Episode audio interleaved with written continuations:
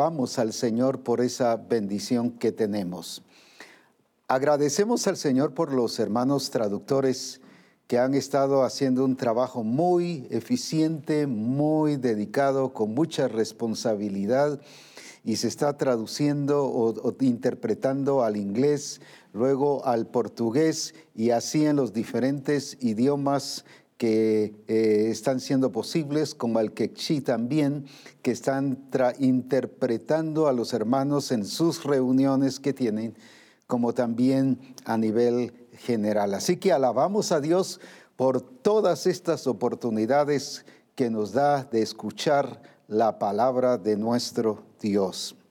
También bendecimos a los hermanos de multimedia, no solo los que están aquí, sino aquellos que están haciendo una tarea muy responsable y muy eficiente también en sus casas o desde sus casas y que alabamos y desde aquí les bendecimos y deseamos para ustedes que la gloria del Señor sea sobre sus vidas. También estamos agradecidos por los hermanos que han estado enviando sus siembras tanto para el Congreso como para el Centro Mundial quiero decirles que especialmente la iglesia del pastor Migdael ha estado enviando varios hermanos siembras específicas para el Centro Mundial. Así que les bendecimos, hermanos, y especialmente Pastor Migdael, por edificar a la iglesia hacia esa área y que Dios les bendiga de una manera especial.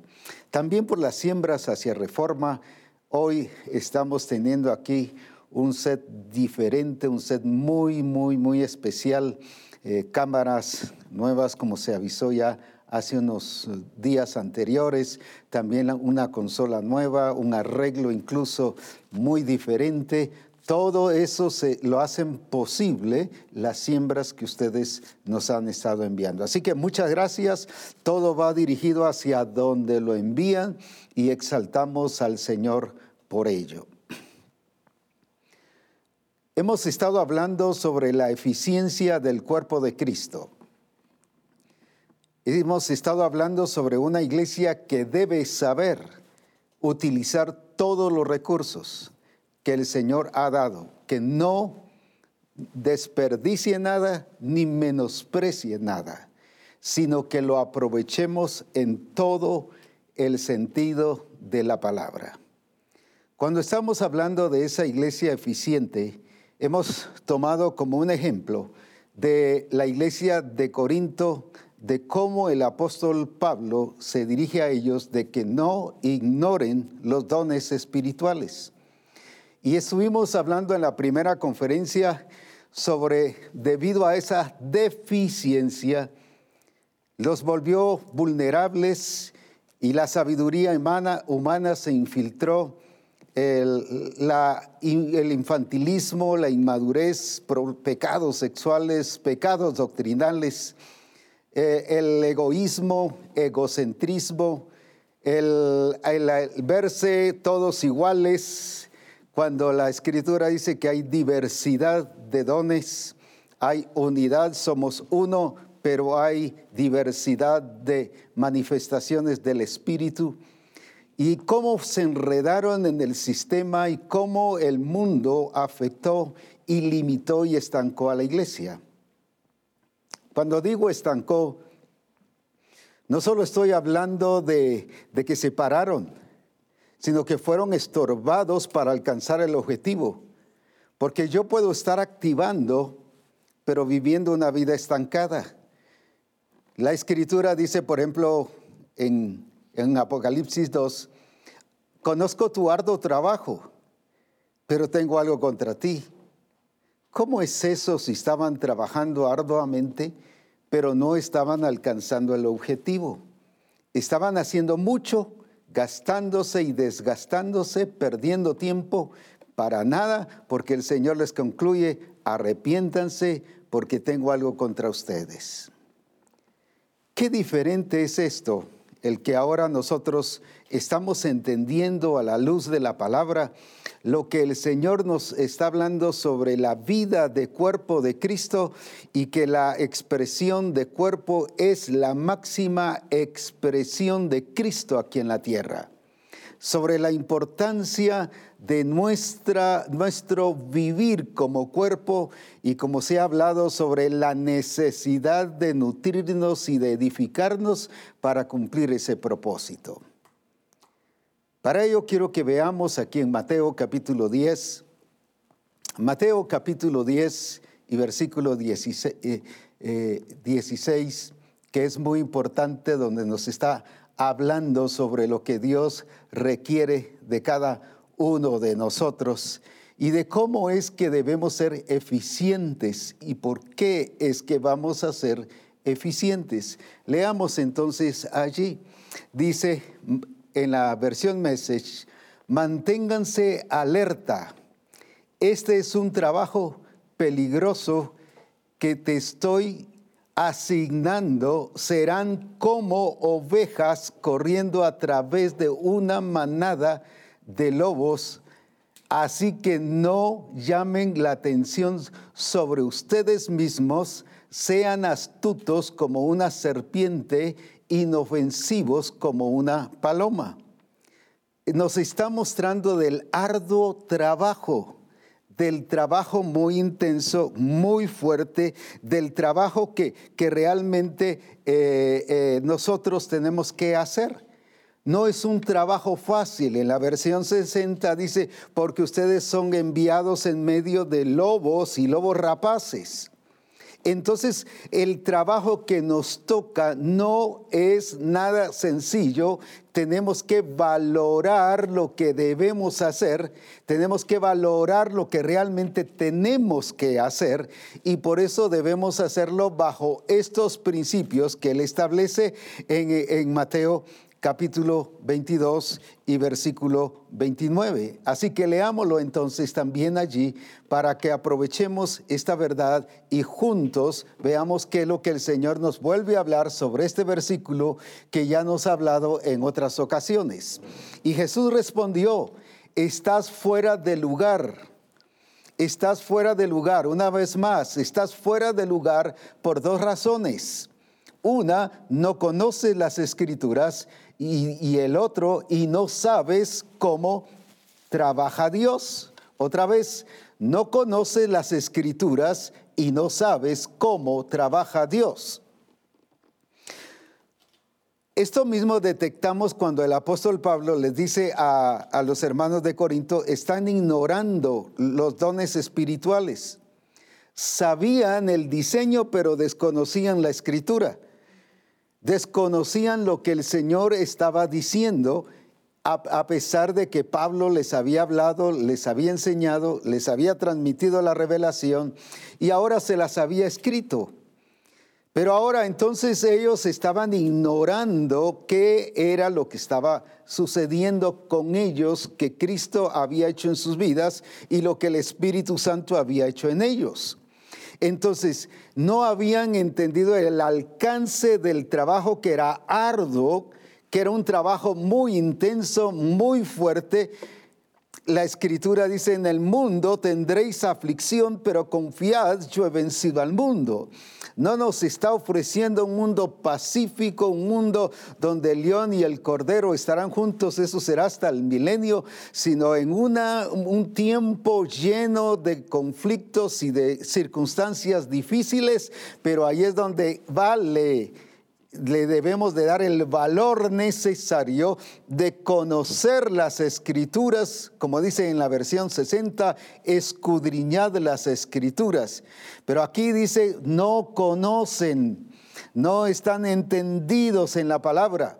La falta de conocimiento de la palabra es lo que convirtió a esta iglesia en una iglesia vulnerable, una iglesia muy propicia para ser atacada una iglesia que se puso a expensas del enemigo y del sistema mundial en aquel entonces para que pudiera ser atacada porque su, voy a decirlo así, hablando de una palabra que se utiliza mucho, su sistema inmunológico estaba demasiado bajo por la falta de edificación, la falta de nutrición, se convirtió en vulnerable. Lo explico de esta manera con una experiencia personal que tuve. Hace dos años y medio, ustedes me vieron en el mes de marzo de hace dos años y medio, que tenía problemas de salud y estaba experimentando una decadencia física, mis fuerzas debilitadas, comía, me vitaminaba, tomaba el medicamento y sin embargo todo parecía como nada. Cuando de por fin, después del congreso que tuvimos en esa ocasión, fui a examinarme y al llegar me dice el doctor, pero usted viene muriéndose. ¿Por qué está vivo? Cuando me empiezan a tomar todas las... Eh, eh, la presión, por ejemplo, y todos los demás asuntos para ver realmente mi estado, mi condición, me dice, pero usted viene gravísimo. Su glucosa está pero altísima hasta lo máximo y, su, presión está pero que ya va a punto de reventar. Usted está a punto de un derrame cerebral o paro cardíaco. Yo dije, pero qué tanto. Y si yo entré caminando, yo aparentemente no sentía esa gravedad. Y eso cuando me examinan y me hacen una endoscopía y revisan parte de mi estómago, y cuando llegan con las placas y me dicen, mire, aquí están los exámenes, las pruebas del, del examen, y veo un montón de puntitos blancos. Usted no tiene úlceras, me dijo pero sí se tiene, un hongo que se llama candidiasis, cándida. Yo dije, primera vez que yo lo oía, pues. ¿Y eso qué es? Esto lo primero que hace es que baja su sistema inmunológico y casi lo deja totalmente nulo todas sus acciones y todos los miembros de su cuerpo, dice, aunque se le alimente, se vitamine, aunque se corrija, aunque se eh, tome la medicina correcta, no le hace efecto porque su sistema inmunológico está demasiado bajo. Y entonces dije, oh, ¿qué pasó? ¿Y qué va a pasar? Lo primero que tenemos que irlo restaurando poco a poco su sistema para que lo que le demos dé resultado porque esto para todo, hígado, riñón, corazón, intestinos, todo lo para, este hongo, todo lo destruye. Cuando yo veo así que esta iglesia de Corinto estaba con tanto problema, problemas financieros, problemas eh, de relaciones, problemas familiares, problemas dentro de la congregación, divisiones, conflictos, que siempre la lógica, el razonamiento, la sabiduría humana, problemas doctrinales que no creían en la resurrección y en otras cosas. Y, cuántas cosas estaba siendo afectada esta iglesia, prácticamente puedo decir ahora, su sistema inmunológico estaba demasiado bajo, porque no habían aprendido a vivir como cuerpo. Y al no vivir como cuerpo no se estaban nutriendo unos a otros no se estaban edificando unos a otros, con razón todos estaban debilitados, hasta los ministerios que estaban en la iglesia. Todos estaban debilitados, ¿por qué? Porque había conflicto en ellos. No habían entendido las escrituras ni conocían cómo obraba el Señor. Sin embargo, vemos en las escrituras cómo obra el Señor. Él nos enseña cómo obra. Y eso es lo que hoy quiere que nosotros aprendamos, a conocer el obrar de Dios a conocer cómo acciona Dios, cómo trabaja Dios. Si volvemos a ese versículo de, Mateo 22, dice, y en la segunda parte, no solo no conoces las escrituras y no sabes cómo trabaja Dios. Ah, es que yo conozco a Dios, sí, pero no sabe cómo trabaja. No, pero yo le creo a Dios, sí, pero no cree en el trabajo de Dios. Ahí está el punto. Una cosa es creerle a Él, pero otra cosa es creerle cómo trabaja Él, entenderle cómo trabaja. Y esta iglesia tenía manifestación del Espíritu, tenía un, mover del Espíritu grandísimo, así había sido llamada para, para reinar, para gobernar y para manifestar la gloria de Dios en todas las áreas. Sin embargo, no había entendido las escrituras, no conocía las escrituras, aunque sabía el diseño, se le había revelado, pero las escrituras las estaba ignorando porque esa es la base, el fundamento, la regla de fe. Eso no se puede cambiar. No estaban siguiendo los mandatos de Dios, pero tampoco estaban conociendo cómo trabaja Dios. No habían entendido que al convertirse, al arrepentirse y creer en el Señor y confesar el señorío de Jesucristo y bautizarse, ellos habían muerto, habían sido sepultados y resucitados y plantados en Cristo, pero que ahora también el Espíritu Santo los había introducido a un cuerpo. Eso no lo habían entendido. Entonces no habían entendido cómo trabaja Dios pero tampoco habían entendido que les dio a beber, dice, de la, de la misma bebida del Espíritu Santo, del mismo Espíritu Santo, les dio a beber. ¿Qué significa? Cuando yo veo algo, tomo algo, es algo que me entra. Entonces está hablando algo que entró a ellos.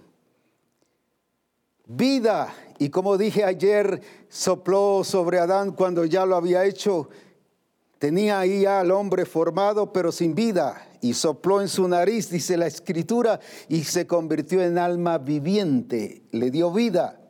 Cuando Jesús resucitó, a los once los llama y le sopló sobre ellos y les dijo, recibid el Espíritu, les dio vida. Ya después, en Hechos 2, ahí cuando fueron llenos del Espíritu, ahí les dio el poder para que realizaran todas las cosas. Ahora, entonces, qué importante es esto, pero ellos no lo entendían. Era tanta diversidad de dones y tanta manifestación del Espíritu que les había sido dado que ellos no lo entendieron cómo trabaja Dios, así que ellos mismos asignaron y determinaron cómo debían de administrarlos. Eso produjo desorden, deshonestidad, eso produjo intereses personales, egoísmo, divisiones y todo lo demás que ya hemos mencionado. Jesús, sin embargo, sí entendía cómo trabaja Dios. Voy a mencionar uno de los versículos que hemos mencionado tanto en Reforma que usted definitivamente creo que hasta se lo sabe bien. Juan 5, 19, solo lo menciono que el Hijo no puede hacer nada por sí mismo. Ahora escuche bien esto, sino hace no lo que quiere, no lo que le parece, no lo que asumió que lo enviaron a hacer, sino escuche esto, hace lo que el Padre hace. Hace, lo repite ahí, hace el Hijo igualmente, pero primero ve a hacer lo que el Padre hace para luego el hacerlo. Jesús entendió que no era Él el que activaba a Dios, sino era Él activado por Dios, por lo que ya el Padre había hecho. Anoche se nos hablaba de que nosotros no somos, o nuestra predicación no es lo que va a producir que Dios se mueva, sino nuestra predicación ahora, incluso en este Congreso, es la consecuencia, es el resultado de que Dios se viene moviendo.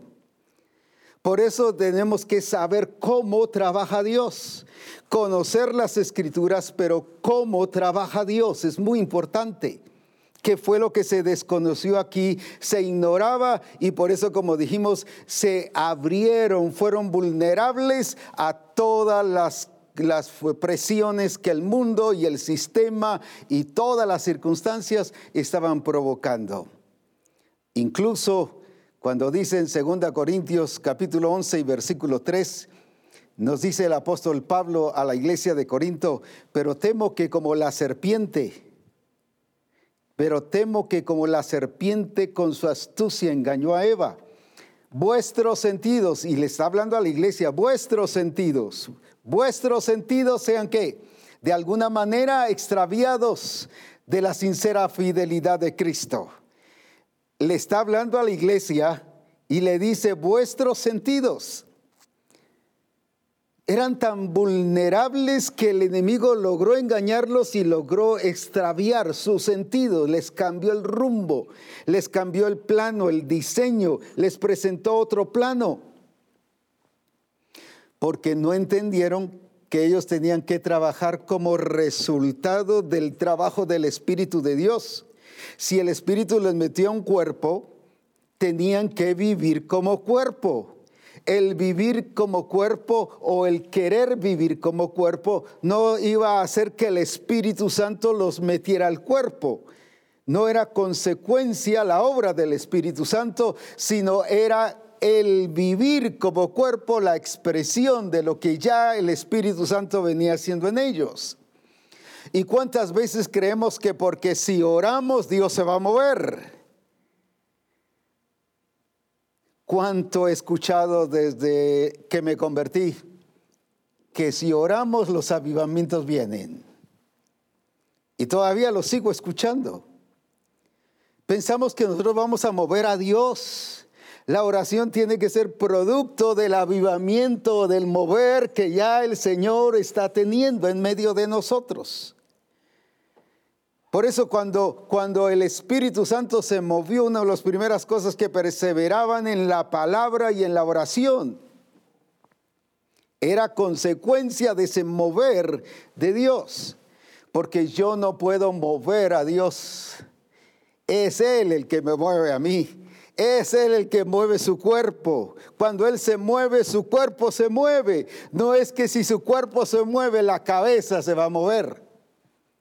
Esa es la práctica, la vivencia de la iglesia hoy en día, el error, y por eso somos vulnerables a todas las artimañas del enemigo. Pero por eso el Señor nos está enseñando cómo trabaja Dios.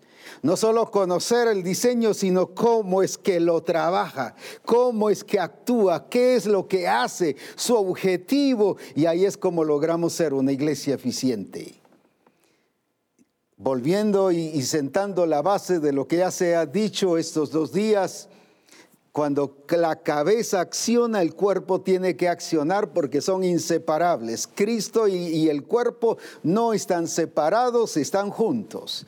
Cuando la iglesia expresa a Cristo es porque Cristo se está expresando a través de la iglesia, porque Cristo está viviendo en su cuerpo y su cuerpo es la iglesia. Sobre esa base es que seguiré hablando. Ahora entonces necesitamos conocer, y si algo conoce Jesús y conocía a Cristo, era que primero actuaba el Padre.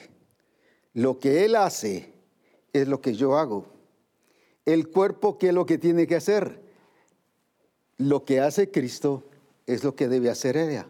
No, puede hacer otra cosa. El cuerpo no puede hacer otra cosa más que lo que hace la cabeza. Sin embargo, hoy pareciera que Cristo hace una cosa y la iglesia hace otra cosa.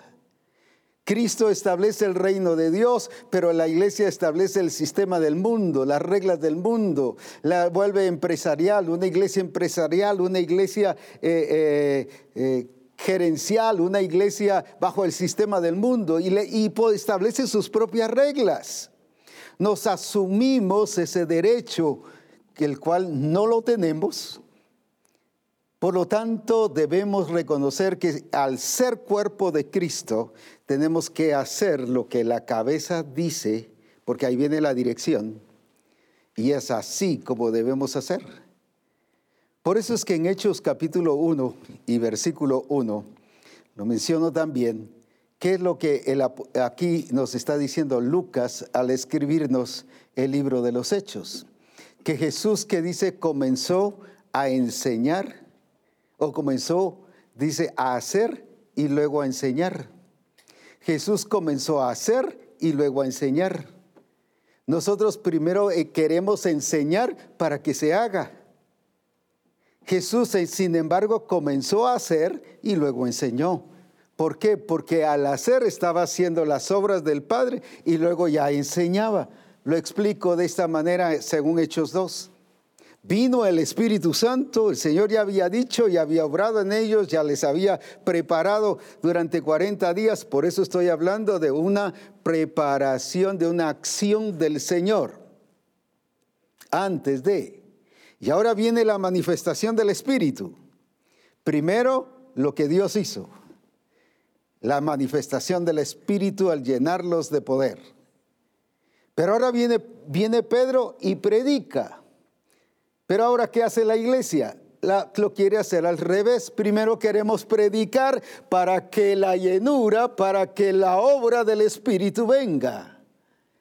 Y uno dice, no, es que tienen que saber qué está pasando, tienen que saber qué está sucediendo. Esas son las reglas nuestras, a nuestra manera, pero cómo trabaja Dios, Él primero actúa y nosotros después tenemos que expresar lo que el Señor ya está haciendo y darlo a entender y a que sea eficiente la persona que está experimentando esa bendición de Dios. Entonces vuelvo aquí a, a mostrar, viene el Espíritu Santo y después predica. Qué importante es esto porque nosotros queremos que por nuestra predicación las cosas van a suceder. Por lo que nosotros digamos, y lo voy a explicar de esta manera, más bien damos a entender que porque lo que nosotros estamos haciendo, por eso es que va a pasar. Y viene el Señor y se lo enseña a Pedro. Pedro allá en la casa de Cornelio dice en Hechos 11, lo menciono nada más, y cuando comencé a hablar, él cuando le estaba testificando a los hermanos de Jerusalén, y cuando comencé a hablar, el Espíritu Santo descendió. Y fueron todos llenos del Espíritu Santo. En otras palabras, ya no seguí predicando, vino el Espíritu Santo. Porque Pedro también creía que primero había que predicar para que Dios se moviera. Si a Dios se venía moviendo. Y él dijo, no, Pedrito, aquí las cosas se hacen como yo trabajo. Porque creemos que es por nosotros si oramos, si ayunamos, si hacemos, no estoy en contra de eso, yo ayuno y yo oro. Y no solo cuando ya se acercan los congresos, ayuno y oro, eso es el estilo de mi vida. Y no oro, no tengo un horario así específico, hoy oro 15 minutos o mañana media hora o pasado una hora o una hora diaria. Paso horas y horas en la presencia del Señor. Me encanta estar en su presencia. Pero escuche a veces los testimonios. Hermanos, doy gracias a Dios porque sané, porque ayuné y porque oré. No es porque Él es sanador, es porque lo que hizo movió al Señor. Porque ayuné y oré, por eso Dios se movió. ¿Cómo es que manejamos esta situación y creemos que nosotros movemos a Dios? Porque entonces si fuera así, Dios sería el colaborador nuestro y nosotros la cabeza. Pero Él es la cabeza, nosotros somos sus colaboradores. Y eso pasaba con la iglesia de Corinto ellos decidían por la lógica, el razonamiento, por la influencia de las ideologías y la sabiduría humana, eh, se metieron al sistema y el sistema nos enseña a manejar nosotros las cosas. A nosotros los que, lo que se nos ha enseñado es administrar el reino de Dios, los misterios de Dios, lo que Él ya viene trabajando. Por ejemplo, en Génesis capítulo 1, quiero también hablarlo sobre esto. El Señor viene y siembra fruto, crea los cielos y la tierra, luego los ordena y después de hacer división de la tierra y el agua o del agua y ponerla en su orden, llama a la tierra a lo seco tierra y al otro mar. Cuando vemos eso, cómo ordenó todo primero, trabajando Dios primero Luego dice, y sembró y dijo que toda hierba verde se dé y todo árbol, sembró y plantó árboles. Pero ya después puso al hombre a que le diera continuidad, seguimiento a lo que él ya había empezado. Pero primero, ¿quién comenzó? Él. El problema nuestro es que tenemos una idea falsa de lo que estamos esperando que Dios se mueva. Es que yo estoy esperando que Dios se mueva para yo moverme. Estoy esperando que haya una manifestación para que Dios se mueva. Mire, Cristo primero veía lo que hacía el Padre, pero luego Él lo iba a hacer. Pero las cosas sucedían, ¿por qué? Porque seguía el orden. Con razón, cuando iba a levantar al paralítico, levántate y anda, se levantaba. Cuando echaba fuera demonios, no pasaba ni siquiera ni cinco minutos echando fuera demonios. No pasaba que repite, sal, vete, métete, ahora baja, ahora sube. Y, y así es nuestro estilo de vida para liberación. ¿Por qué no da resultado y a veces hasta cinco días, ocho días ministrándole liberación? Falta de poder y falta de saber cómo trabaja Dios y queremos trabajarlo a nuestra manera. Y lo mismo en la predicación, en el evangelismo. Por eso es que recurrimos a diferentes métodos, porque estamos diciendo, no, lo, cómo trabaja Dios no, no, no funciona, pero lo que yo sí hago sí funciona. Lo que yo jalé del internet, eso sí funciona. Tenemos que aprender cómo trabaja Dios. Entonces el cuerpo de Cristo, una de las cosas principales que sabe es cómo trabaja Cristo. ¿Por qué? Porque Él es la cabeza y Él es la cabeza del cuerpo. Entonces la cabeza entiende o el cuerpo entiende cómo trabaja la cabeza. Esas son una de las características principales de ser eficientes en el cuerpo de Cristo, conocer las escrituras, pero conocer cómo trabaja Dios. Quiero que veamos en Deuteronomio cómo nos enseña la escritura de cómo trabaja Él. Y veamos aquí en Deuteronomio capítulo 1, qué es lo que capítulo 8, versículo 1 nos está enseñando sobre cómo trabaja Dios y vamos a ver cómo trabaja Dios. Y hemos confundido porque no conocemos cómo trabaja Dios. Ah, el diablo me está atacando, el diablo está haciendo esto, el diablo está metido aquí, el diablo está metido en la familia, el diablo está metido en la empresa, el diablo está metido en la iglesia. Eh, veamos cómo trabaja Dios. ¿Y para qué? Cuidaréis, dice, de poner por obra todo mandamiento que yo os ordeno hoy, para que viváis. Ahí está el objetivo de por qué les está diciendo de cuidar, cuidar, otra vez, cuidar, de poner por obra todo mandamiento que yo os ordeno hoy. Para que viváis es una, para que seáis multiplicados dos, para que entréis es tres y para que poseáis la tierra es cuatro, cuatro cosas que Jehová prometió con juramento a vuestros padres. Ahora viene entonces, y te acordarás. Ahora fíjese que le da el objetivo. ¿Es para qué cosa dice? Para que conozcan, para que entren, para que vivan, para que posean la tierra y sean multiplicados les presenta el objetivo. Acuérdense de todas estas cosas, de los mandamientos que yo les doy. Pero ahora veamos cómo trabaja Dios para que alcancen ese objetivo. Y te acordarás de todo el camino por donde te ha traído Satanás para destruir y afectar tu vida. Hace que algunos reaccionarios, no apóstol, así lo dice, no está leyendo bien. Pues precisamente no estoy leyendo bien. Fue intencional que te ha traído Jehová tu Dios estos 40 años en el desierto.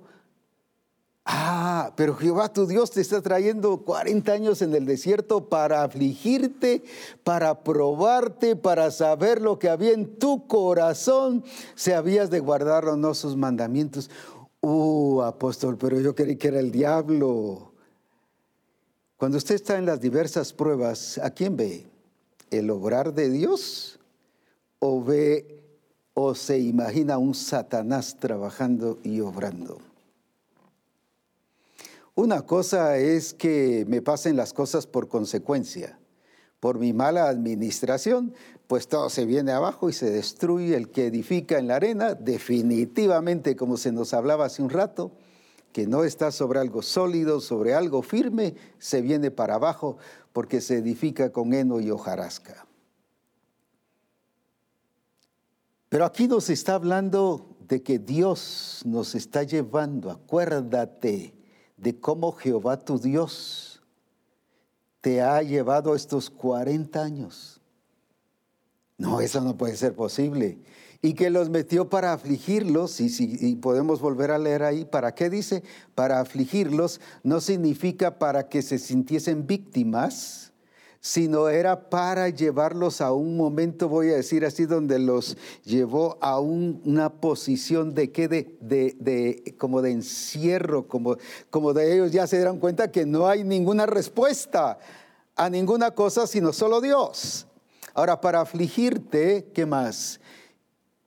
¿Para qué más? Para probarte, para saber lo que había en tu corazón, si habías de guardar o no sus mandamientos.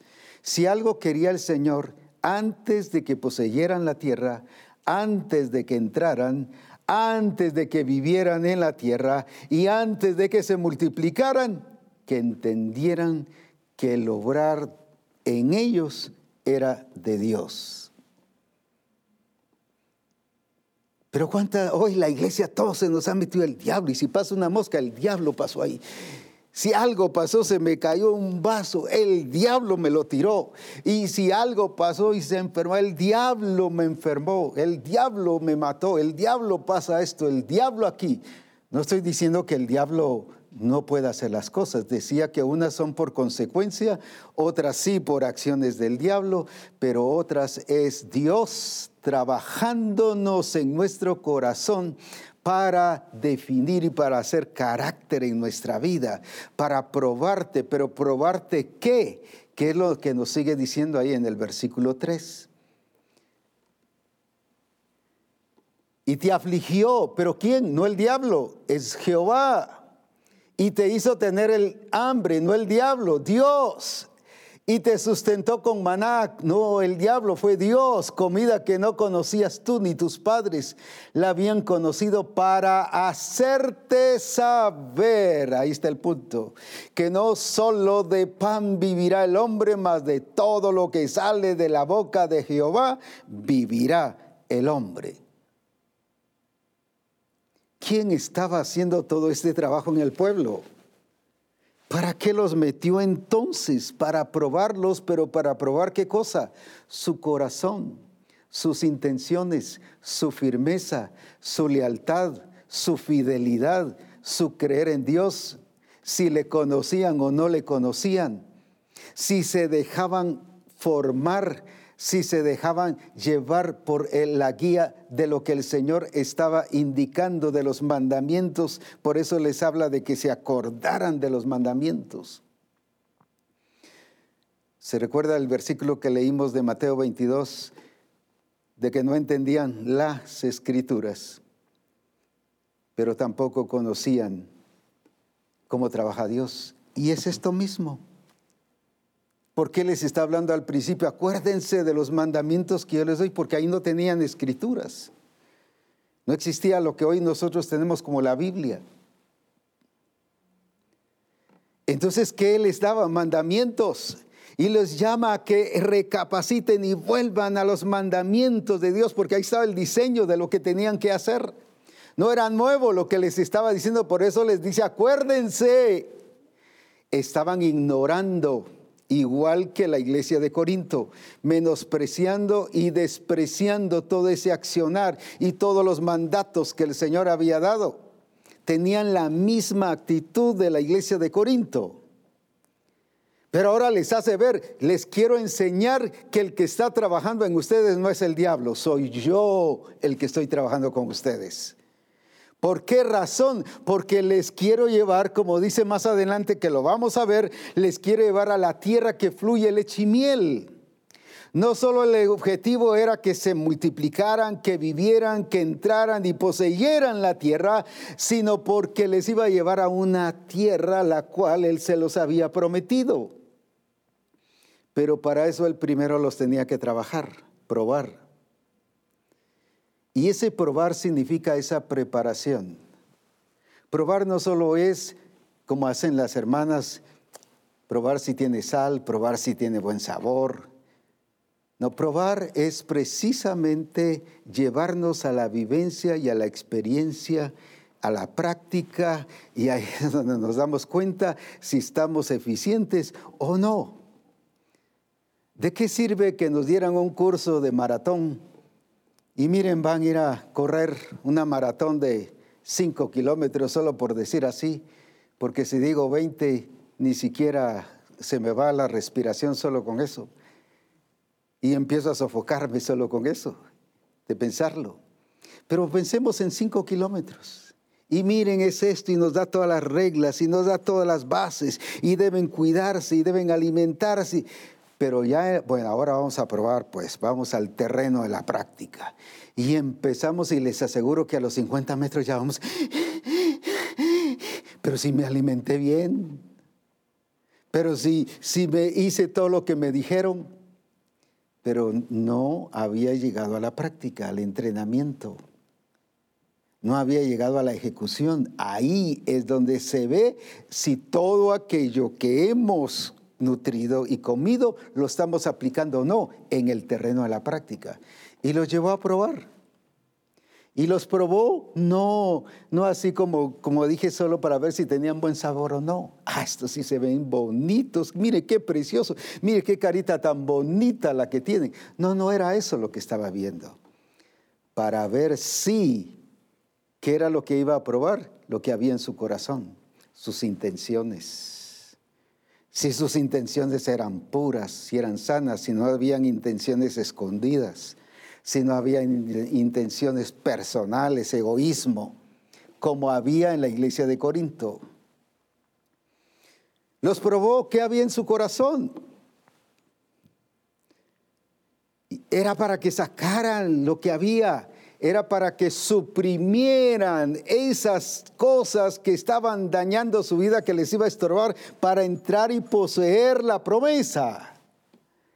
Si algo el Señor quería era que suprimieran para que su estilo de vida, esa cultura que habían traído de Egipto, que la dejaran, que la anularan y para que así cuando llegaran a la tierra prometida suprimieran a sus enemigos. El Señor dice que hasta que todos sus enemigos sean suprimidos y habla de potestades, principados y autoridades en Corintios que eso es lo que la iglesia tiene que hacer, pero pensamos solo en eso. Pero primero les dijo el Señor, tienen que empezar a suprimir primero esas cosas que tienen. Por eso es que los llevo a probar para que vean esas deficiencias y lo que tenemos que suprimir es la deficiencia y esas deficiencias la falta de creer, la falta de, ver a Dios moverse, la falta de conocer cómo trabaja Dios. Todo eso tiene que quedar suprimido aquí antes de que entren. Entonces la, la, pregunta y respuesta a la vez creo que ya se las estoy dando es, entonces, ¿por qué el Señor nos está trayendo en procesos que nos ha venido trabajando? Se recuerdan que ayer inicié con lo que el Señor nos había revelado y tanto recurso y tanto talento humano y tanta, tanto, tanta planificación que ya está allí lista para manifestarse y que no es cosa sencilla. ¿Por qué? Porque Él quiere que, nosotros entendamos cómo trabaja Dios para que como cuerpo de Cristo hagamos lo que trabaja Él y que hagamos justo según su diseño y su plan y que no hayan cosas que todavía tengamos que ir a suprimir allá en el, en el, en el, que en el terreno de la práctica, en el terreno de la acción. Ahí sabe qué hace el entrenador. Ahí no le permite, es que ya me cansé, voy a descansar. No, dele, vamos, dele. Ya es que ya no aguanto, tengo hasta dolor de estómago, me entró ir en el estómago, ya no aguanto. Recuerdo que alguien así ya decía, ya no aguanto, ya no aguanto. Y ya, mire, hasta siento que el corazón se me para, dele, porque tiene que vencer eso. Y estaba que ya no, ya no. Y nosotros decíamos, este entrenador va a matar a este. Pero luego llegó una fase donde él ya sobrepasó eso y ya siguió adelante. Y le dijo, ya ve, le dijo, es en la práctica que usted vence y supera todas las circunstancias y las limitaciones no es en la teoría. Es allí donde las cosas se vencen. Es ahí donde se suprime y, donde se ve no solo la calidad de resultado que esté dando, sino si está logrando el objetivo, pero con la calidad y la excelencia de presentación. Entonces, ¿por qué el Señor ha venido trabajando a la misión? Yo conozco la misión desde hace 56 años. Conozco mucho de las cosas que hemos vivido. Recuerdo que a raíz del derramamiento del Espíritu Santo, debido a, la, a la falta de experiencia sobre esa vivencia, no, yo no estaba dirigiendo la iglesia, la misión en ese tiempo. Se cometieron muchos errores y se permitieron. Hermanos que tenían experiencias de tipo pentecostal empezaron a infiltrarse, se está moviendo el Señor en, la misión del Calvario, se está moviendo y llegaban. Y empezaron a infiltrarse y a meter cosas legalistas. Porque si el pentecostalismo algo tiene ese legalismo. Suponiendo asumiendo que es santidad. Y empezaron a poner, no, las mujeres ya se quitan los tacones, no pueden venir con tacones aquí, así que zapatos normales, el vestido largo, y empezaron a poner reglas humanas. Que ya no con anillo, que las corbatas eran pecado. Y empezamos a ver y dijimos, pero ¿qué está pasando aquí? Un desorden estábamos que vulnerables porque no entendimos cómo trabaja Dios. Y digo entendimos, pero como dije yo, no era el, el que dirige a la misión. Y se permitieron muchas cosas, incluso para liberación. Vete, sal, baja y te dejamos cinco días ahí encerrado. ¿Cuándo Jesús dijo eso? ¿Dónde se metió esas cosas? Y todavía en algunos lugares se practica así. Y eso no es cierto. Y a usted hay que ministrarle ocho días y hasta la iglesia tenemos hasta salones ahí para tener a la gente ocho días, para estarla liberando ocho días. No, Jesús al instante. Esas prácticas son sistemas humanos porque estamos desconociendo o ignorando cómo trabaja Dios. Ahora, no solo eso, sino de ahí empezaron a meterse otras doctrinas. Empezaron a venir hermanos tratando de meter, por ejemplo, el mesianismo se quiso infiltrar el mesianismo y sabe por qué, no con gente que venía, sino con gente que teníamos adentro, con ministros que teníamos dentro, que empezaron a, ver en diferentes lugares y, empezaron a asistir y a, a, recibir de otras vides, como se nos decía hoy temprano. No de la vid verdadera, quiere decir que hay vides que no son verdaderas recibían de otras y venían e implantaban y danzas judías y hasta el uniforme al estilo judío y la bandera judía. Y ya se estaba convirtiendo la misión en mesiánica. Pero el Señor nos libró de eso, nos corrigió y nos libró por su gracia y por su misericordia que no caímos en todo eso.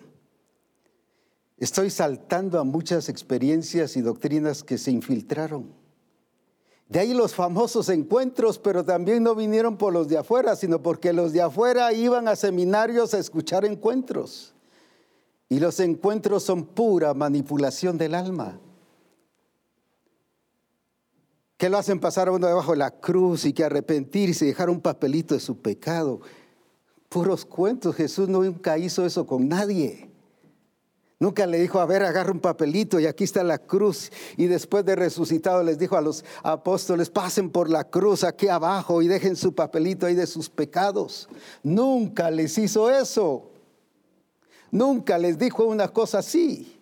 Ni los apóstoles agarraban al que se convertía, ahora pónganse aquí debajo de la cruz y pasen y, y ahora están redimidos. No, hombre, si ni habían muerto ni resucitado juntamente con Cristo aunque pasaran por 20 cruces, no es por pasar la cruz, es por vivir la realidad en Cristo. Ah, pero la gente regresa emocionada y sí, pura manipulación del alma. Y empezaron los mismos, algunos ministros de la misión, infiltrando eso dentro de las iglesias y se dieron incluso eso. Igual nos pasó como le pasaba a la iglesia de Corinto. Y muchos emocionados, y empezamos a parar eso y a ordenar, sin atacar, sin decir públicamente que estas cosas, eh, cómo se veían, no por temor, sino porque entendemos cómo trabaja Dios. Y dijimos, Dios viene cuidando a la misión desde el principio, desde que nació, desde que se estableció. Por eso Él dijo, desde que te conocí, te amé. Y ese amor no era sentimental, sino era un amor de cuidado, de protección, y nos ha protegido. Y nos también nos protegió con asuntos financieros, tantos ataques financieros que tuvimos y que se dieron en los distritos. Y lo voy a decir así, confesar muy abiertamente. Tesoreros de los distritos robándose los diezmos de los pastores que eran traídos para el cuerpo ministerial. Sucedió en varios distritos. Entonces, ¿qué pasaba? Ya de los diezmos que pasaban al cuerpo ministerial venía un 30% del 100%. Entonces eso debilitaba que la misión nos extendiéramos y tuviéramos cómo, cómo realizar y proyectar todas las cosas. Porque daban unos recibos allá de lo que recibían, pero aquí entregaban otros recibos. Y por fin viene el Señor y los descubre. Eso es lo hermoso, ese es saber cómo trabaja Dios. Y aunque mirábamos eso, y algunos pastores de distrito miraban eso y trataban de arreglarlo, pero no encontraban el problema. Y les decía, no se preocupen, el Señor los va a descubrir. Y empezó a descubrir no solo las personas, porque sabíamos quiénes eran los tesoreros, sino cómo trabajaban. Y en eso viene un pastor y dice, fíjese que, que yo aparezco, que di tanto, y, y, yo, mira, aquí está mi recibo, yo di tanto de diezmo este mes. No, aquí está su recibo, mire aquí. No, eso no es lo que... Y empieza a descubrirse cómo trabaja Dios cuidándonos y resolviendo ese problema. Y así problemas financieros eh, y, en muchas congregaciones también tesoreros que se habían robado las ofrendas o que habían hecho préstamos a algunos hermanos de la iglesia y los hermanos ya nunca pagaron, debilitando los aspectos financieros de la iglesia para debilitar las iglesias y que toda la misión fuera cortada en su extensión y expansión y que no tuviera dinero para sus proyectos. Eso pasó mucho. Pero gracias a Dios el Señor corrigiendo y exponiendo. Pero hemos conocido a Dios. No hemos agarrado de atacar y de amenazar, sino hemos dejado que el Señor se mueva, pero bajo la firmeza y la corrección. Y Dios los ha expuesto. Personas que empezaron a meter doctrinas erradas, como esto decía del mesianismo, de, las, estas reuniones que, se tenían como, como retiros y cosas, pero ya doctrinas cerradas que atacando y yendo en contra de lo que es el, diseño. Y daban ganas de, de, darle su cosco, como decimos aquí, decir, pero hombre, si la escritura dice esto. Pero de ahí entendimos cómo trabaja Dios y poco a poco se fueron exponiendo, como pasó aquí. La gente empezó a exponerse en Deuteronomio 8. Empezó a, darse a conocer cuál era lo que había en su corazón, qué era lo que sentían, qué, a quién le creían, si estaban viviendo por las circunstancias o por lo que pasaba si estaban viviendo por lo que les decían o por los rumores que se corrían entre el pueblo, porque hay gente que es especial para inventarse cosas y empieza a meter temor. ¿Se recuerdan los diez espías? No, no se puede entrar. Allá no se puede. Y el pueblo le creyó. Y cuando se levanta Josué y Caleb a decir, sí se puede entrar, los querían apedrear. Se dejaron contaminar fácilmente. Y así tantas circunstancias que como misión hemos estado viviendo, pero el Señor nos ha llevado y ha probado nuestro corazón. No solo de los que están pasando la prueba, sino de nosotros, de nuestra actitud. Porque cuando hay una prueba en la congregación, no solo es el hermano que está experimentando la prueba, también está probando al pastor, a la esposa del pastor, cómo responde, cómo actúa, qué es lo que hace. Es una prueba para todos. Y así estuvimos pasando diferentes pruebas, pruebas legales, donde fuimos sometidos como misión a juzgados por mismos pastores y hermanos que estuvieron con nosotros. Esto les parece asombroso a, cada uno de ustedes, pero hasta fuimos llevados por estos mismos hermanos o este mismo hermano a, la, a, los asuntos de pastores. Y me llama la Asociación de Pastores y, la entidad que responde aquí a, lo que son las iglesias evangélicas.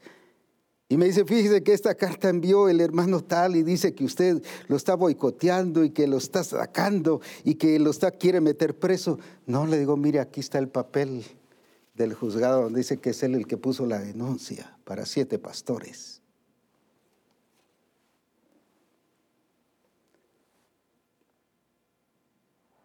Y entonces dice, ¿por qué él pone eso? Pues ahora vean eso y comparen ustedes con esto. La alianza evangélica, a eso me refiero. Me llamaron por eso. Y estuvimos como cuatro o cinco años con esos problemas legales de denuncia tras denuncia. Pero luego, como tengo que renovar mi personalidad jurídica, que represento a la misión, en algunos casos es cada año, según me lo requieran. Y una de las veces que llego, me dice, aquí está su reconocimiento ya confirmado pero aquí hay otro papel que está rechazado. ¿Cómo así? Si solo uno presentamos. Sí, pero aquí está uno y aquí está el otro. Aquí se lo entrego, me dijo. Llego, reconocimiento y este rechazado. No lo quise ver ahí y lo vi ya en el carro. Y cuando dice solicitud de personería jurídica de misión cristiana del Calvario por fulano, fulano de tal, uno de nuestros ministros que estaba con nosotros, solicitando una personería jurídica a nombre de misión cristiana del Calvario, queriendo quitar el nombre, queriendo quitar toda la misión. Y como ya estábamos inscritos o ya hemos estado desde el principio inscritos a nivel de gobierno, entonces, ¿qué pasó? Fue rechazada la de él, pero ¿cómo nos llegó a nosotros a las manos si ni siquiera sabíamos que se estaba dando eso? A eso me refiero, cómo trabaja Dios, cómo los expone y los descubre, sin que nosotros supiéramos ni hiciésemos ninguna investigación. ¿Cómo, Y yo me decía, pero ¿cómo me llegó esto a las manos? Si esto no me llega a las manos, no nos damos cuenta de lo que se estaba haciendo. Y todavía ahí está el documento. No son solo palabras, ahí está lo escrito. Pero lo que me refiero es ver cómo trabaja Dios y cuida de su pueblo. Eso es lo que Dios quiere que aprendamos. Ahora, ¿por qué estoy explicando esto? Porque también aspectos, eh, situaciones que se han dado a nivel, como dije, de doctrina, a nivel ministerial. Pero ¿para qué sirvió esto que los metió al desierto? para probarlos, para definirlos. Y todo este tiempo ha servido para definir a los ministros, para definir a discipuladores, para que el Espíritu Santo defina a los discípulos. Defina en su posición con el diseño y el propósito del Señor, si reconocen a Cristo como cabeza o no, si entienden que el Señor nos ha dado ese diseño o no, o están bebiendo de otra vid y comiendo de otra vid para que se definan. Y ha sido un tiempo de definición. En este desierto varios se murieron. Estoy hablando de ese desierto de Deuteronomio 8. En ese tiempo de prueba varios se murieron. Varios se separaron y se fueron a otras naciones. Eso es lo que ha pasado de la misión de Cristiana del Calvario. El Señor ha vendido y ha llevado a otros y permitido que salgan. Otros se murieron en el camino. Porque Él probó nuestro corazón y sigue probando y todavía sigue definiendo personas, sigue definiendo ministros y se lo seguirá definiendo. Y eso yo lo dije en un congreso hace como cuatro o cinco años. El Señor ha empezado a definir quién está y quién no está. Porque en el cuerpo de Cristo no es si estoy o no estoy. Si soy pie, como se nos dijera hoy en la mañana, es que soy pie. ¿Por qué ser otra cosa? ¿Y por qué querer estar en otra posición o en otro cuerpo? Porque no hay otro cuerpo, solo hay uno. Por eso es muy importante la definición y el entender y el aceptar lo que el Señor ha puesto y nos ha dado. Y así cuántas cosas el Señor nos ha traído. Pero sea, ¿por qué les cuento los puntos doctrinales, los asuntos de ministros, los asuntos incluso legales? Porque lo que ha estado probando es cómo estamos venciendo esas áreas. Primero entendiendo cómo trabaja Dios, probando nuestro carácter, pero también formándolo y hemos visto que en todo este proceso no hemos dicho el diablo está metido, el diablo nos está arruinando. Hermanos, oren, ayunemos porque el diablo nos está atacando. Hemos visto a un Dios obrar, a un Dios manifestarse porque dice, yo te llevé, yo te metí. Y yo he hecho esto, les dice al, al pueblo, yo soy el que lo he hecho para probarte, para definirte, para que, para que te expreses con claridad, para que cuando poseas la tierra seas eficiente en todas las áreas. ¿Y por qué el Señor nos ha traído en todas las etapas estas? Precisamente para como cuerpo de Cristo demos la talla y seamos eficientes para que no hasta allá, como decíamos, vengamos a suprimir que, lo que ya teníamos que suprimir en el tiempo de la prueba. Que cuando corremos, eh, el ejemplo que puse, y nos fatigamos, vencer esa etapa ya que quede suprimida, corregida. Suprimir es corregir. Porque si no podemos ni siquiera suprimir un síntoma, una emoción, un sentimiento, que va en contra del, diseño de Dios. ¿Cómo vamos a ir a suprimir a, los principados y a las potestades? ¿Cómo vamos a suprimir asuntos del sistema del mundo? ¿Cómo vamos a suprimir toda esa influencia mundial que está afectando y dañando y tratando de destruir la vida de la iglesia? ¿Cómo lo vamos a hacer si ni siquiera podemos suprimir lo que nos esté pasando? pero por eso lo llevó primero ahí. Les dijo y les explicó, antes de que entren allá y supriman allá, primero tienen que suprimir estas acciones. Pero primero las tienen que conocer ustedes cuáles son. Para probarte, para que sepas lo que hay en tu corazón. Pero ya en el versículo 15 de Deuteronomio, nos dice ahí también, el cual estamos leyendo el capítulo. Fíjese volviendo otra vez a la obra de Dios, que te hizo, no el diablo, sino Dios, que te hizo caminar por un desierto grande, y escucha esto, y espantoso, lleno de serpientes ardientes, otra versión dice venenosas, y de escorpiones y de sed donde no había agua, y Él te sacó agua de la roca, del pedernal, y sigue haciendo todo lo que Dios les les estuvo dando. Te llevó por un desierto espantoso. Para muchos este tiempo ha sido muy difícil. Y en cada uno ha trabajado. En cada ministro el Señor sigue trabajando, en cada discípulo, discipulador sigue trabajando, pero no es porque el diablo se metió, quizás en algún caso sí,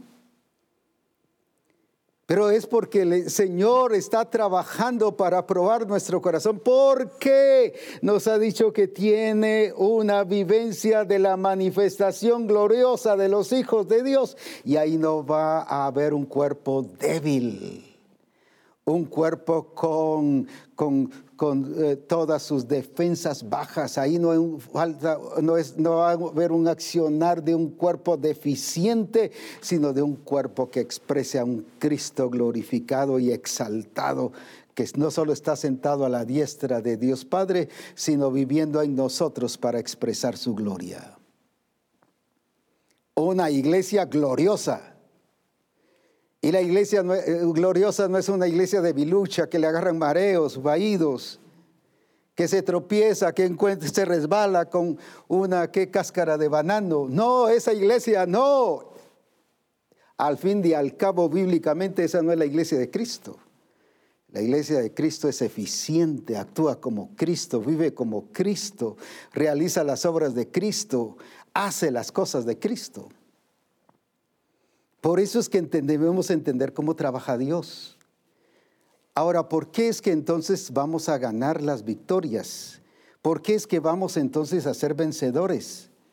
No porque hagamos guerra espiritual y desde aquí atacamos a los principados, desde aquí atacamos a los de la ONU, al Congreso, a los gobiernos, al presidente y todos esos sistemas. No, no es así.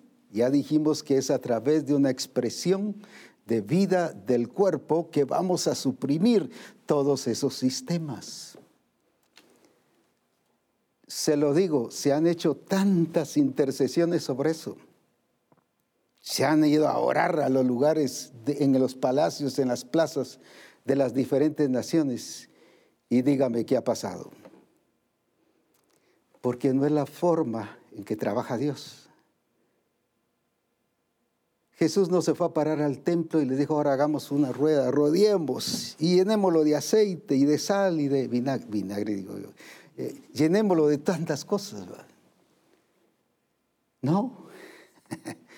Él con su testimonio y revelando al Padre estuvo suprimiendo todas las cosas. Así es la vida del cuerpo. Lo que pasa es que todos esos recursos los hacemos porque alguien se los inventa y como no hemos entendido cómo trabaja Dios, nosotros los jalamos y los hacemos nuestros. Pero gloria a Dios que la escritura sí nos enseña cómo trabaja Dios. Veamos entonces cómo las personas obtuvieron victoria. Y veamos el ejemplo de David en 1 Samuel 17. Voy a hacer un poco la historia para luego ver el pasaje que queremos ver. David era un pastor de ovejas.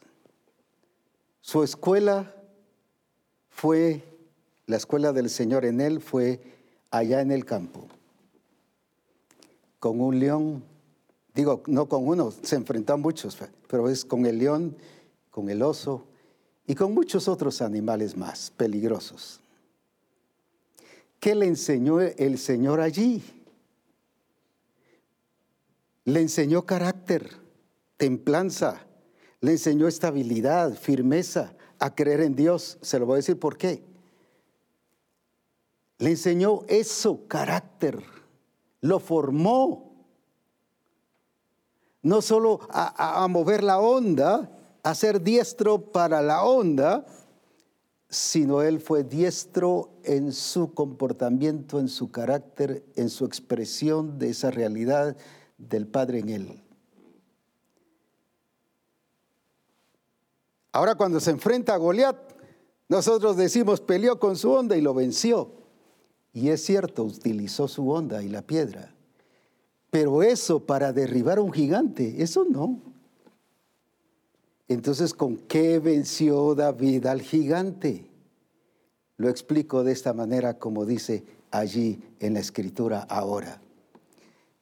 Y dijo Saúl a David, no podrás tú ir contra aquel filisteo para pelear, no podrás. Y eso es lo que dice el mundo a la iglesia, usted no va a poder.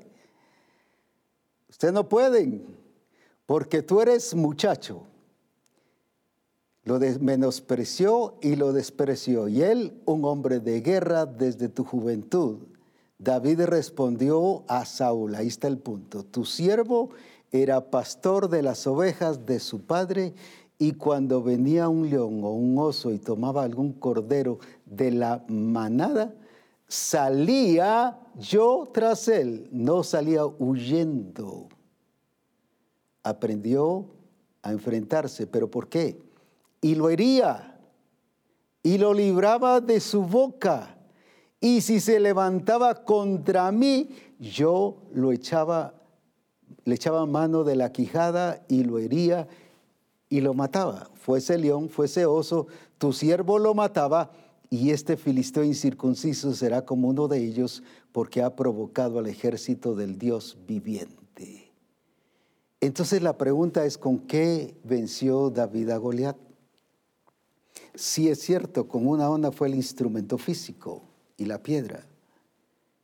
Pero más que eso, le aseguro que cualquier persona hubiera tirado la onda y la piedra y aunque le hubiera acertado al gigante, no lo derriba, ni lo mata después. Porque no era eso. Dice, así como me pasó, y más adelante dice, así como me libró con el león y con el oso, ya está hablando lo que Dios había hecho y lo que Dios le había enseñado a él. ¿Qué aprendió él a conocer a Dios? ¿Qué aprendió ahí? Carácter, firmeza, a no huir, a no escapar.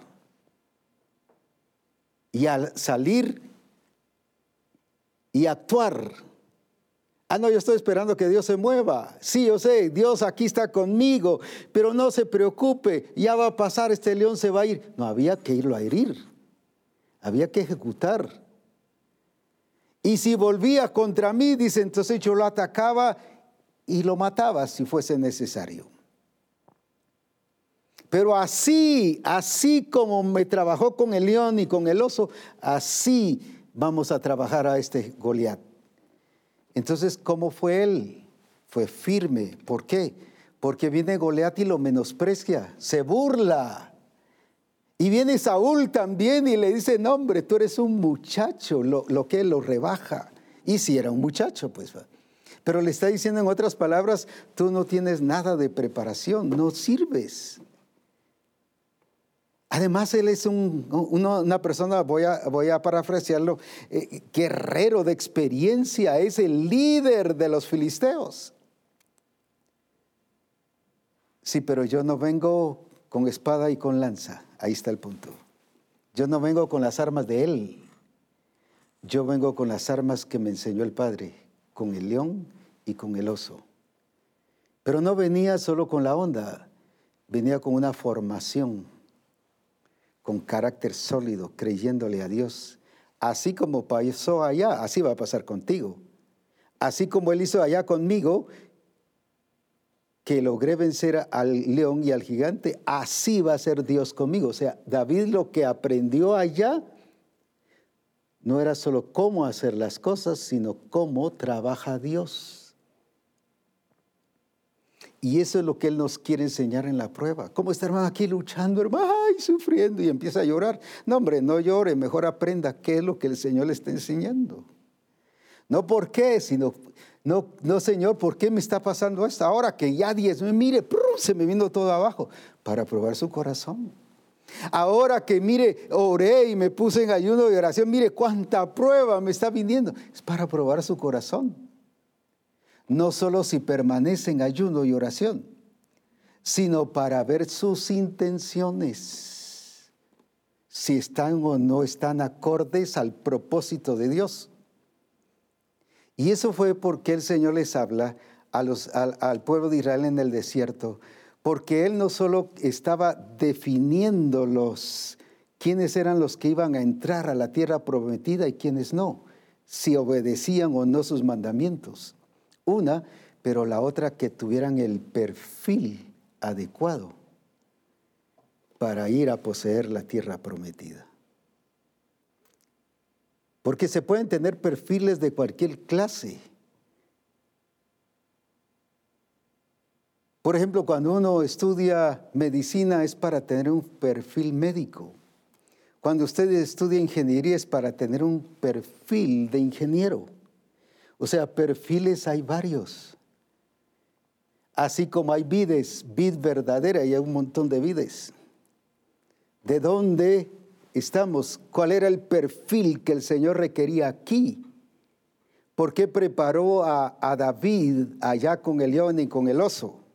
De esa manera, su carácter, su estabilidad, su firmeza, su sobriedad. No, no se asustó y salió corriendo al ver al león y al oso. No sé si nosotros lo vemos, salimos corriendo, pues. Y nos volvemos todos alocados. Ay, líbreme, león me va a comer. Él dice, yo salía tras él. Valentía. ¿Qué es lo que Dios está formando en todo este proceso que Él te ha estado llevando? Que no ha sido fácil. Ay, apóstol, si no ha sido fácil. No, ahí dice que los metió en un desierto espantoso y lleno de serpientes venenosas. ¿Qué te recuerda eso? ¿No te recuerda lo que dice 2 Corintios 11:3? Que cometemos que como la serpiente engañó a Eva, fueron atacados por serpientes, pero no físicas, serpientes de ideologías serpientes de creencias, de tradiciones, y se dejaron engañar.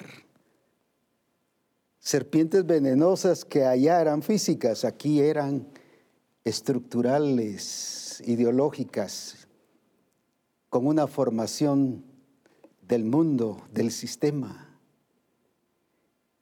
Lo mismo que fueron atacados allá y lo mismo que vivieron en esa, en esa posición en medio de serpientes venenosas, esta iglesia fue metida.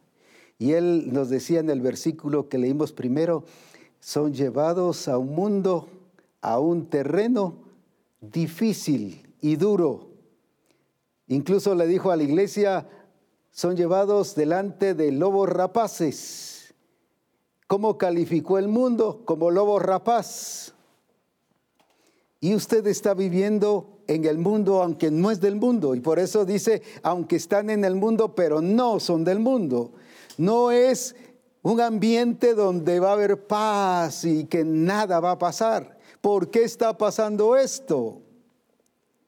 Algunos incluso califican que lo que está pasando ahora es porque ya viene el fin del mundo y ya están predicando el fin del mundo.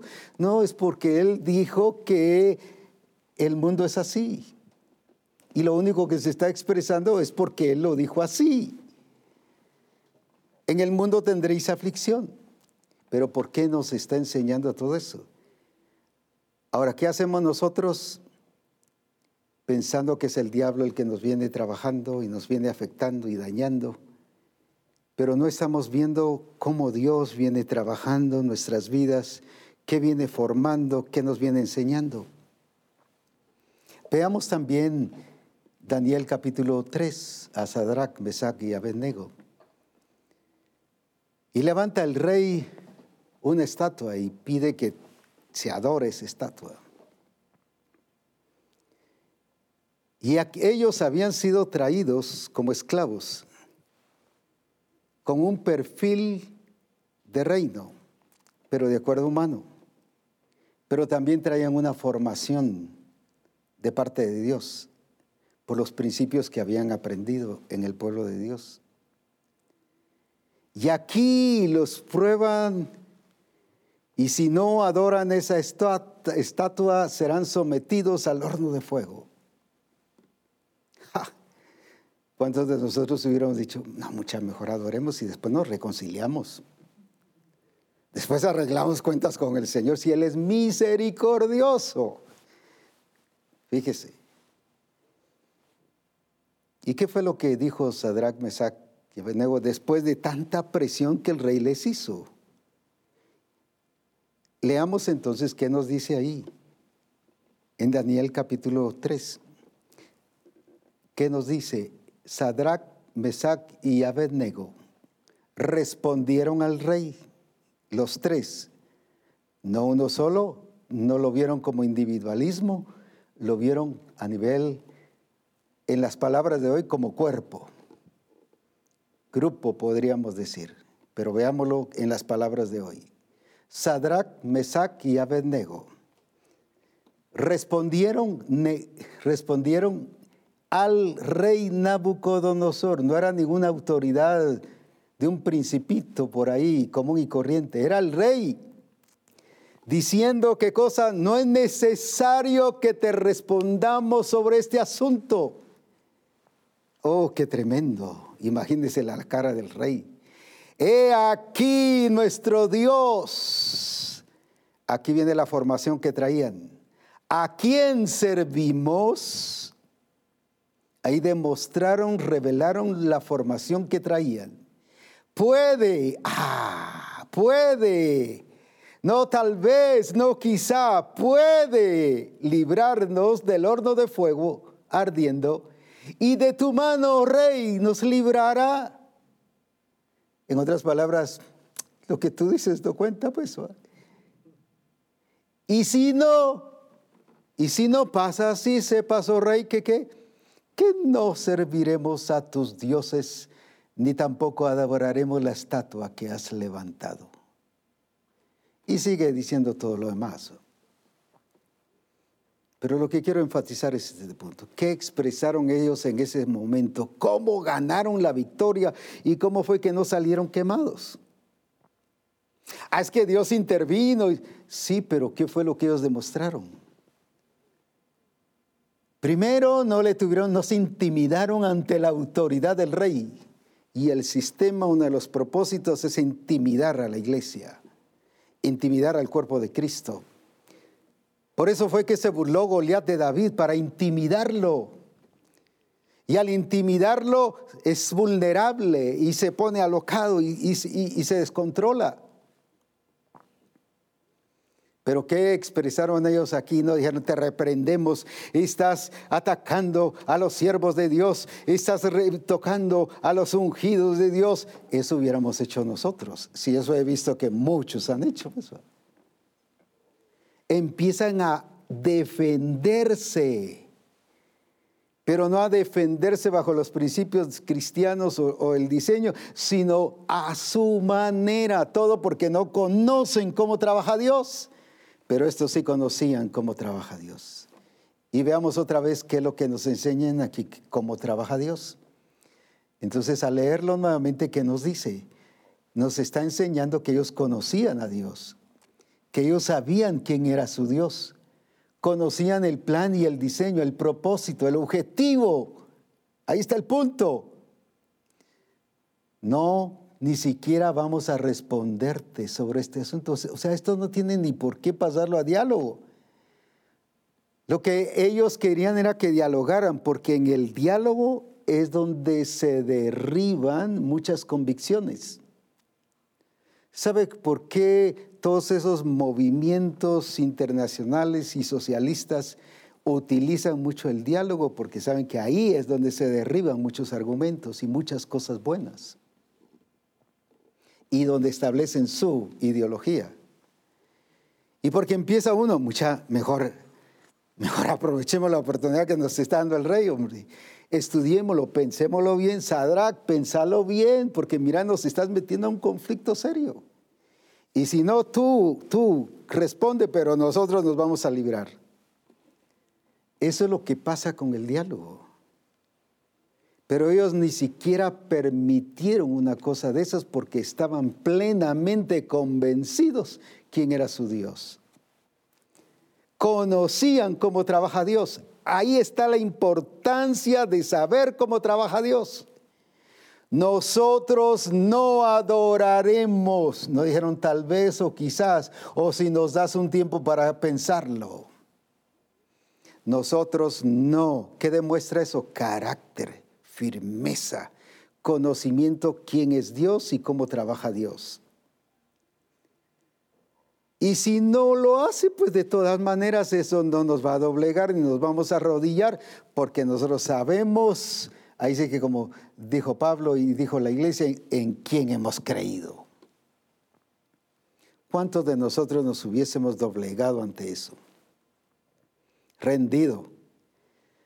Y hubiéramos hablado en el grupo, no, mejor pensémoslo. Y un hermano se levanta a veces en la corrupción, pensémoslo, hermanos. Es que miren, es nuestra vida. Miren, pero es que, es que después nos reconciliamos y nos arreglamos con el Señor y seguimos adelante. No, Él trabaja con los fieles. Por cuanto fuiste fiel, entra el gozo de tu Señor. No con los que le están negando. No, ellos dijeron, no te vamos ni a responder, imagínense. Uf, O sea, ni siquiera lo vamos a estudiar porque nosotros estamos definidos. A eso me refiero. Las batallas no se, no se ganan eh, eh, haciendo cosas ya ahí en el momento de la acción de suprimirlas sino ya van suprimidas. Ellos ya iban con todo ese malentendido de la filosofía de, de Babilonia ellos iban ya derribado todos esos sus argumentos porque los habían formado bajo, bajo la conducta de, de Babilonia. Sin embargo, y de Persia después, ¿y qué pasó? Ellos siguieron con su firmeza, o sea, no permitieron que el mundo, el sistema los gobernara. Pero no ahí, miren muchachos, ¿nos definimos o no? Estudiémoslo bien, pensémoslo bien, Sadrach, Mesach, pensémoslo bien, estudiémoslo porque es una decisión de vida o muerte. Ellos ya iban definidos. Así es como tenemos que llegar para este tiempo. La manifestación gloriosa de los hijos de Dios tiene que llegar con esta clase de cuerpo de Cristo eficiente, dando la talla, no preparándose, no viendo a ver qué sale, no aprobando a ver si podemos o no podemos, llegando a manifestar y a expresar la gloria de Jesucristo. Ellos llegaron a revelar al Padre. Nosotros sabemos, en otras palabras, quién es nuestro Dios. Le conocemos. Por eso es que lo que tú digas no vale, le estaban diciendo. Definieron autoridad. Tú eres una autoridad terrenal, pero eres la autoridad de todo el universo. Así que es a Él al que le hacemos caso. Reconocieron autoridad, definieron autoridad y se definieron qué autoridad reconocían. No influencias, no sistemas. No era fácil, era su vida, pero ahí, ahí en esa prueba que revelaron su carácter, a quién conocían, quién era su Dios, quién era su autoridad. Estaban expresando firmeza, no los doblegó, no los intimidó, como decimos en Buen Chapín o en México, en varios lugares, no se rajaron. Y hoy cuántos ministros se rajan, cuántos discípulos y discipulados se rajan en la hora de la prueba y que ya están que se van y ya están que dejan la iglesia y que ya no creen ni nada y que perdieron la fe. No, esta iglesia que el Señor está preparando para estos días y por eso es que nos ha traído durante tanto tiempo y solo conté una parte, no todo lo que hemos vivido como misión y como persona también, como ministro. Alguien piensa que solo toco y las piedras se conviertan en oro. No, las cosas han resultado porque hemos pasado nuestro proceso. Y el Señor ha venido y nos ha enseñado carácter, firmeza, cuidar su iglesia, su obra, amar lo que Él ama, su iglesia, con celo santo. Entonces, pero aquí que estaban haciendo ellos, no suprimiendo sus deficiencias, sino aquí estaban expresando su eficiencia. Así es como se van a ganar las victorias. Así es esa clase de iglesia, así es como va a destruir, a suprimir a los principados y potestades y autoridades. Así es como el Señor va a manifestar su reino y que Él gobierna y Él va a ser, como dice, para que Él sea el todo en todos. ¿Quién lo va a hacer? Su mismo cuerpo que lo va a llegar a, que se dé lugar a eso, para que el Padre diga, Él es el todo en todos. Pero ¿cómo? No con una iglesia eh, débil. Aquí decimos aguada en Guatemala. No, esa iglesia no es ni la iglesia de Cristo. No dice de los aguados es el reino de Dios, dice es de los valientes el reino de Dios. No es de los flojos, no es de los débiles, no es de los perezosos, no es de los que se duermen el reino de Dios. Es de los valientes el reino de Dios. No es de los que se creen valientes. No es de los que piensan que son valientes y a la hora de la hora hubieran salido corriendo con el león y con el oso. Es con los que tienen un carácter, el carácter de Cristo firme que no se rajó ante la presión y ante la tentación del diablo. Supo qué hacer Jesucristo. con carácter firme, no se intimidó. Todos estos, ya di que estas piedras se conviertan en pan. Si, si eres hijo de Dios, no se puso a pensar, y ahora este me está poniendo dudas si soy hijo de Dios o no. ¿Cómo hago para que me crea? Pues voy a convertir la piedra. Ahí hubiéramos caído en su trampa, porque se hubiera sometido a lo que él estaba diciendo. ¿Cuántas personas te actúan así? Te provocan para que supuestamente demuestres el poder de Dios y las acciones de Dios. Tú no tienes por qué dejarte llevar por provocación. Ni David, ni Sadrach, Mesach, ni Jesucristo se dejó llevar por provocación, sencillamente revelaron al Padre, en este caso Cristo reveló al Padre, cómo es su carácter, cómo es su forma de trabajar. Volvió a lo mismo, se rigió bajo lo que está escrito. ¿Qué dijo? No, no, yo tengo un gobierno. Es el reino de Dios y la prueba es que respeto lo que está escrito, dijo. Así que escrito está Satanás. No le dijo yo pienso, yo creo, yo me imagino, yo supongo, este es mi argumento. No, no fue, llegó así. Llegó con lo que estaba escrito. Conocía las escrituras, pero conocía cómo trabaja su padre. Sabía que si le había dicho que iba a ir a la cruz, lo iba a llevar a la cruz y que iba a resucitar.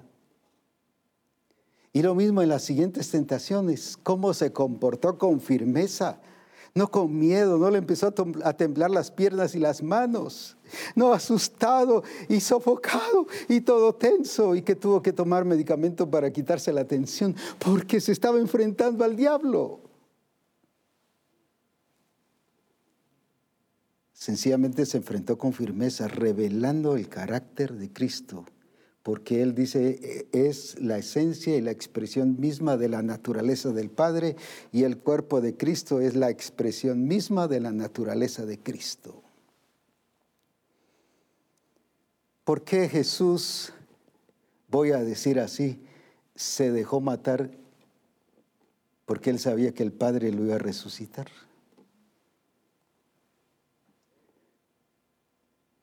Ya lo querían defender ahí algunos. No, no, no, dejen. Yo para esto he vendido. Les aseguro que a nosotros ahí, no, muchachos, ¿qué tal si no resucito? Discípulos, pónganse a orar porque ¿qué tal si no me levanto? Él desde el principio conocía el diseño, conocía el objetivo, conocía al Padre y por eso les, digo, les dijo, destruye ese cuerpo este templo y en tres días lo levantaré. Conocí el propósito. Este asunto es muy importante.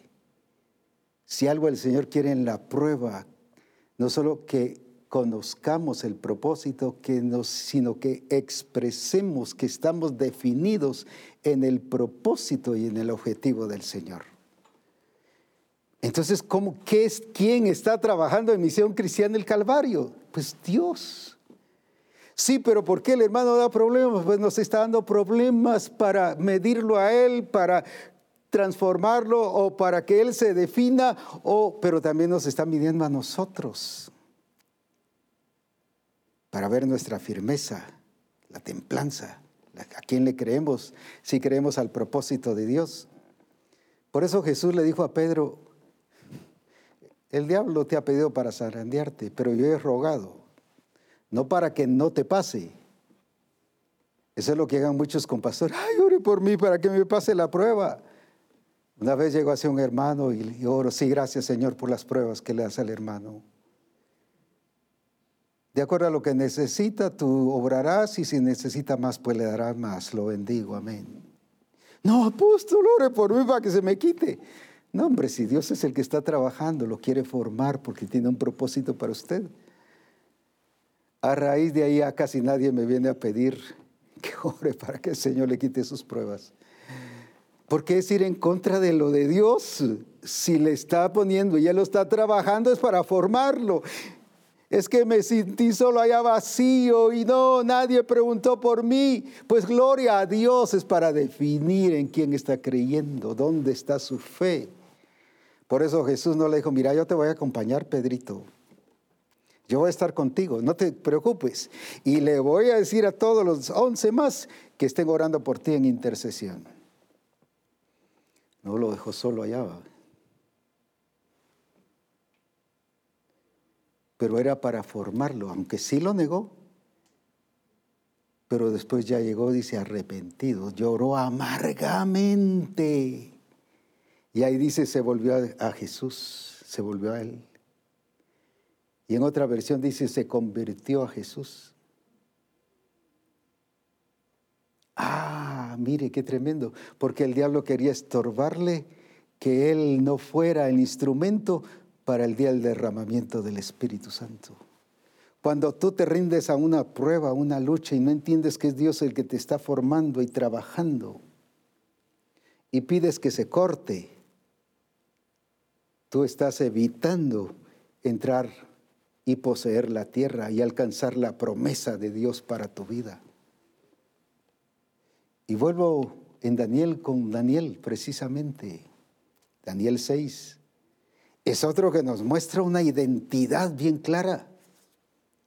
Si ustedes han notado desde varios congresos, y este especialmente, no es que nada nuevo les estemos enseñando, es lo que el Señor nos ha enseñado en identidad, en iniciando la vida, en carácter, el carácter de Cristo, el cuerpo de Cristo. Hay libros sobre eso, ya nos lo dijo. Por eso es que el Señor nos ha hablado ahora como la iglesia de Corinto. No ignoréis, si ya se nos dijo, no ignoremos. Lo que pasa es que lo vimos solo así como una lección, como algo que hay que aprender pero era para llevarnos a vivir, pero ahora ya nos ha metido en los procesos. Ah, pero es que apóstol, usted porque no ha sido metido en, en esto. Si yo le contara, diría que le estoy contando películas. Estoy aquí porque conozco a Dios y me ha llevado a conocerle y a creerle. Y me ha formado carácter, firmeza y como dije, amar lo que Él ha amado a respetar lo que Él respeta y a poner orden, disciplina y preparar al cuerpo de Cristo para la manifestación gloriosa de los hijos de Dios. Pero como dije, no es porque lo que toco ya se convierte en oro, es porque he hecho como hizo Sadrach Mesach, como hizo Daniel. Daniel, si no haces esto que yo digo de la estatua, te meteremos a un horno de fuego. Fíjese que presiones de los gobernadores, sátrapas y todos los demás que iban y lo ponían en mal. Así que cuando te pongan en mal, dice la escritura que nos sintamos bienaventurados porque el Señor te está probando. Es que me dijeron mentiroso. Y como me decía un hermano y llorando, es que me dijeron mentiroso. Pero entonces me está diciendo que sí lo es, le No, apóstol, no lo soy, si por eso vengo, para que me ministre. Si lo está aceptando es porque cree que usted es eso.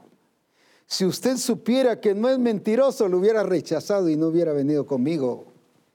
Así que cuando esté buscando administración por esas cosas, es porque usted mismo se está exponiendo y diciendo, eso tengo yo. Mejor usted mismo suprímalas. Es que me dijeron tal cosa. Y mire, me cayó mal, me enojé. Porque eso era lo que quería oír. Yo, ah, me han dicho un montón de cosas, que soy falso apóstol, falso profeta, mentiroso, que estoy llevando a una misión. Si lee varias cosas en Facebook y todo cuánto ataque que han hecho y gente, como dije, que se han metido para afectar y dañar. Pero yo no le doy crédito, nunca me oí, oren por mis hermanos porque me están atacando, el diablo me está atacando, hermanos, ministros, me están atacando hoy. No. Porque entiendo que Dios los está utilizando para formar carácter, porque Él nos está llevando a poseer la tierra prometida. No solo a entrar, sino a poseerla. ¿Qué significa? Una cosa es entrar y verla ahí. Ah, qué bonita. Qué bonito lugar. Cuántas uvas, cuántos manzanos, porque dice que fluía leche y miel. Una tierra fructífera. que ellos eran enviados a administrarla y a darle mayor productividad. ¿Qué pasó con Daniel? Nos presenta su carácter. Salió allí también, no a suprimir hasta ahí. No dijo, espérate, voy a, voy a, entrar en un tiempo de intercesión. Y, y sí fue a orar, pero no para que Dios lo ayudara y para definir si lo hacía o no lo hacía. Padre, ¿será que me someto a esto? Padre, ¿será que lo hago? Dime, Espíritu Santo, guíame si lo hago. No, no fue para eso fue para seguir edificándose en su presencia, para que llegara con toda la nutrición espiritual y edificación a ese momento de que fuese metido al foso de los leones. ¿Y qué dijo ahí Daniel? ¿Qué nos dice? Mi Dios, ahí está el punto, mire qué bello. Este es el cuerpo de Cristo, así tiene que decir. Pero no porque así tiene que decir, sino porque esa es su vivencia, su realidad. Mi Dios, no el Dios todopoderoso, no el Dios grande, no el Dios creador, es mi Dios envió su ángel, el cual cerró la boca de los leones para que no me hiciesen daño. Porque ante él fui, ahí está el punto, hallado inocente y aún delante de ti, oh rey, yo no he hecho nada malo. ¿Cómo llegó él ante el rey? No sintiéndose él inocente, sino sabiendo que él ante Dios era inocente. Porque hay quienes llegan, tú sabes que yo te amo, no he pecado. Si yo conozco tus obras, sabes todo lo que has hecho. Y le empieza a veces a decir el Señorito, vergonzoso porque nos creemos otra cosa. Sin embargo, dice, mi Dios me tuvo por inocente. ¡Uh, qué tremendo! Entonces, ¿por qué lo libró Dios? No por débil, no porque era su siervo. Es que soy tu siervo, Señor, defiéndeme. No, no era porque era su siervo. Es porque era inocente, porque era fiel. ¡Uh, qué tremendo! Entonces, ¿con qué armas llegó? ¿Cómo ganó él la batalla? Cómo esos, leones lograron ser sometidos, o leones hambrientos. No eran leones del zoológico, que solo durmiendo se están. Uno va y los encuentra durmiendo, sino todos así, ¿qué? sin acción. No eran esos, eran leones feroces, porque dice que cuando metieron a los otros en el aire se los comieron. Entonces, ¿por qué a, Daniel no? Porque hubo una intervención divina, pero ¿por qué hubo una intervención divina? Porque Daniel fue declarado ante el rey inocente. En otras palabras, su comportamiento, su carácter, su conducta dio la talla. ¿Cómo es entonces que se va a ganar la batalla de estos últimos tiempos? Dos cosas. Una, ¿cómo es que vamos a ver la manifestación gloriosa de los hijos de Dios para estos últimos tiempos? Con gente de este calibre, eficiente, revelando a Cristo y su carácter en todas las cosas. Pero ¿cómo vamos a destruir y suprimir todas esas potencias y todo ese sistema del mundo? ¿Cómo? Lo mismo, revelando a Cristo, Cristo revelándose a través de su cuerpo, de un cuerpo que es fiel, con carácter, porque usted como persona tiene un carácter, sea débil o sea fuerte. Algunos casi ni se les ve, pero, pero tienen carácter. Se dejan llevar, que fue lo que perdió Tenían, pero perdió la iglesia de Éfeso, llevados por doquiera. Oían una cosa y ahí iban, oían otra, ahí iban, oían otra, ahí iban. No eran maduros, eran vulnerables. La falta de edificación te vuelve vulnerable. Por eso es importante la vida como cuerpo porque nos edificamos mutuamente. Alabado sea el Señor. Y es ahí donde nos volvemos, ¿qué cosa? Fuertes, sólidos, firmes, estables, fieles. Es ahí donde revelamos la grandeza de ese Cristo que está en nosotros. Y estamos revelando ese carácter de Cristo. Así como venció al diablo. No se dejó intimidar, no se descontroló. Uh, el diablo me está tentando. Si a nosotros nos dijeran que el diablo nos va a tentar en la noche, uy, hasta nos da ataque cardíaco. Ni siquiera llegamos a la tentación, pues no porque nos ausentemos, nos, morimos. Él sabiendo que durante 40 días iba a ser tentado.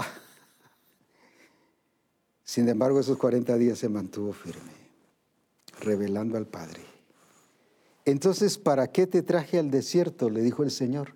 ¿Para qué te llevé? Porque Él dice la escritura, y yo te metí al desierto, yo te llevé, yo te puse para yo probarte. O sea, solo dice probarte, pero para yo probarte. Entonces, ¿quién era el que estaba actuando en todo esto? Dios. Misión Cristiana el Calvario, el Señor nos ha llevado por los diferentes procesos doctrinales eh, de personas, de hermanos. La iglesia habla aquí eh, en las diferentes cartas de Pablo de los falsos hermanos, pero no soportaron, no estuvieron preparados para soportar esa prueba. Incluso habla de los escogidos y que algunos es posible que sean vencidos. ¿Por qué? Por esa falta de convicción, de firmeza, de madurez, porque no se han dejado que nutrir y edificar como cuerpo. La eficiencia del cuerpo de Cristo consiste en dos cosas, en conocer las escrituras y conocer cómo trabaja Dios. ¿Cómo trabajó Dios al pueblo? Ahí nos dice, él mismo dice, yo te hice, yo te puse, yo te metí al desierto, yo te afligí, yo te puse el hambre, yo te ves y nosotros hubiéramos dicho es el diablo. Y por ver eso equivocamos y estamos bebiendo de una vid llamada diablo, pero no de la vid verdadera. Porque entonces entra la aflicción, el temor. Yo nos he dado espíritu de temor. O sea, la iglesia sí tenía temor, había permitido esa influencia de esa serpiente llamada temor. No les dijo, yo no les he dado espíritu, porque está hablando de espíritu. No solo está hablando de un sentir de temor, no está hablando solo sobre una conducta, está hablando sobre un espíritu, alguien que lo estaba influenciando, sino les he dado, ¿qué cosa? El de amor, el de templanza el de dominio propio, pues. Diferente. Y eso es lo que el Señor ha venido haciendo en toda esta formación, formándonos para esa expresión de una vida gloriosa en la manifestación de los hijos de Dios. Expresar a Cristo de una manera gloriosa por ser una iglesia gloriosa. Y segundo, para suprimir todas las artimañas del diablo, principados, potestades y autoridades, y todo ese sistema del mundo que ya lo estamos viviendo. Necesitamos entender las escrituras y conocer cómo trabaja Dios. Misión Cristiana del Calvario, si algo tenemos que hacer es entender las escrituras, su plan, su diseño, pero también conocer cómo nos viene trabajando.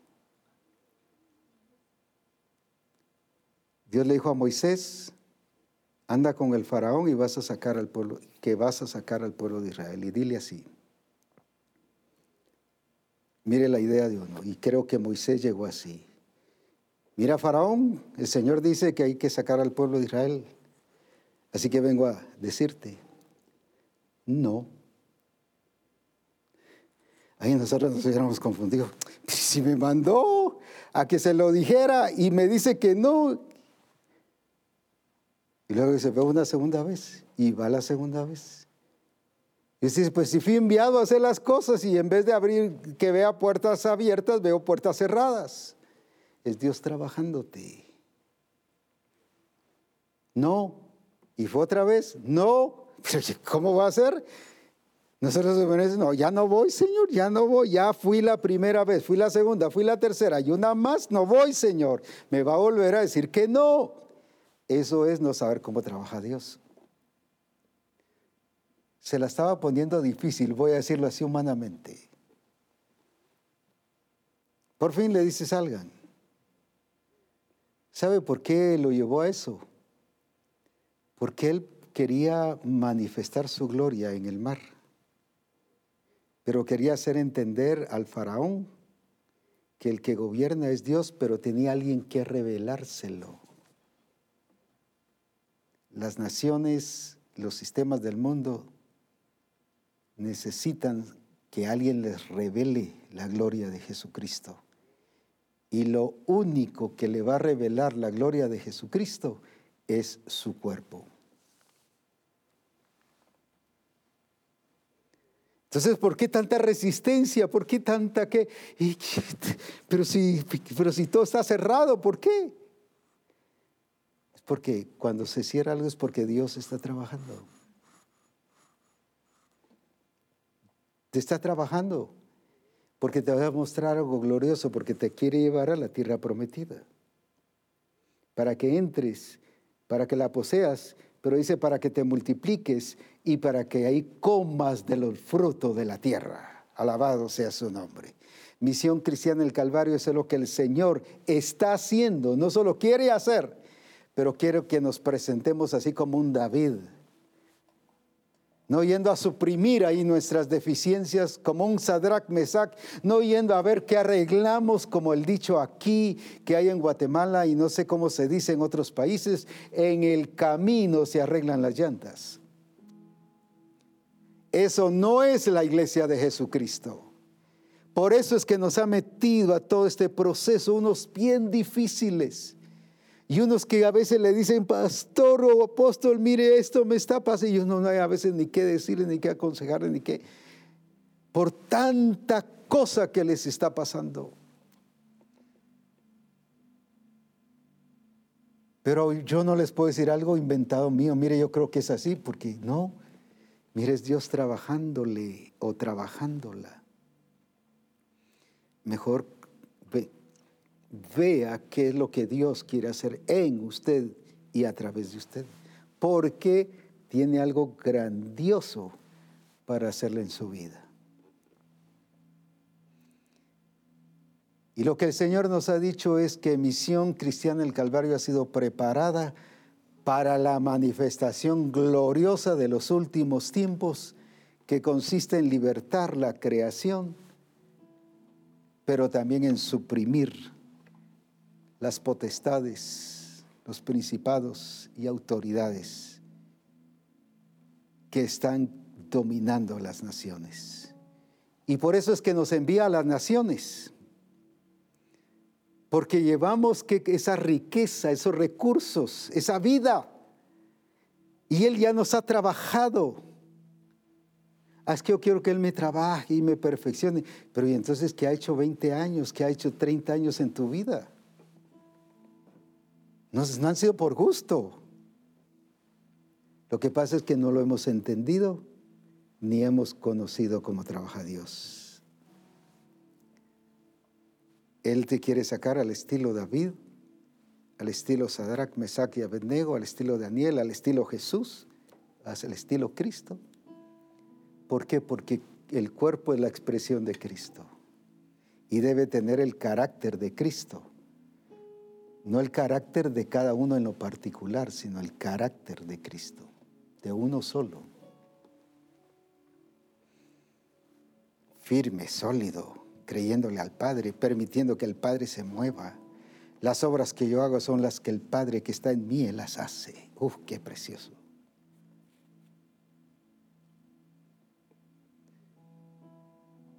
Uno que aunque nos metan en el fuego, no se galgamos ni siquiera con olor a humo.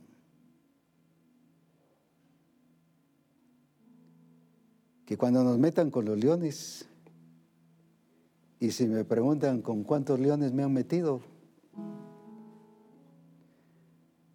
si les digo ni me creen. Ni tampoco quiero sorprenderlos o, que digan, wow, qué tremendo, porque no es esa mi intención. Pero hemos sometido, hemos sido sometidos a puros leones. Pero de todos nos ha sacado Jehová.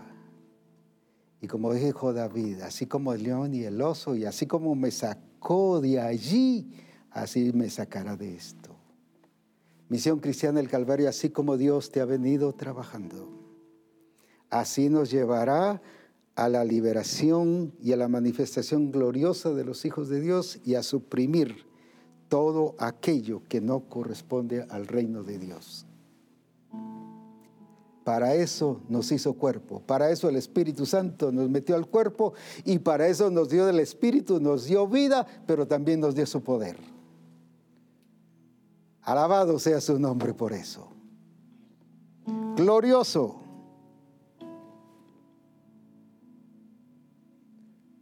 Así que ahora entonces, Señor, ¿por qué? ¿Para qué, Señor? ¿Qué es lo que tú nos, me has enseñado en todo este tiempo? Si no lo he aprendido, ahora deje que el Espíritu Santo se lo enseñe. Ah, sí, pues, ahora estoy en otro nivel, ahora me pasó aquí, o ahora me sucedió esto porque no tuve la actitud correcta. Ahora es el tiempo de ver cómo trabaja Dios y dejar y definas en su relación con Dios. Lo llevó ahí para que se definieran para que conocieran a Dios, para que entendieran cómo trabaja Dios y para que entendieran sus mandamientos. Pero era para entrarlos a la tierra prometida. Esta cena del Señor no es para recordar un acto histórico, ni un acto redentor como se nos decía anoche cuando se nos ubicó en ese sentido es para expresar que le pertenecemos y para expresar esa realidad que somos el cuerpo de Cristo. Para que veamos y expresemos esa realidad de un cuerpo que entiende en las escrituras su diseño, su propósito, pero que le conoce a Él cómo trabaja.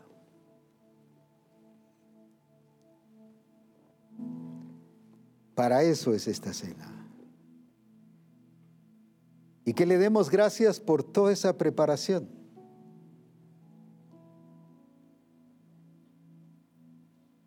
Toda esa preparación que nos ha dado. Gloria a Dios. Momentos que quizás ha llorado, dolorosos, espantosos, como dice ahí. Pero no es para que salga como víctima ni mutilado de la prueba, sino es para que estemos aprobados, porque el cuerpo de Cristo es aprobado, porque es de Cristo. No hay ningún error, ni debe haber ningún error.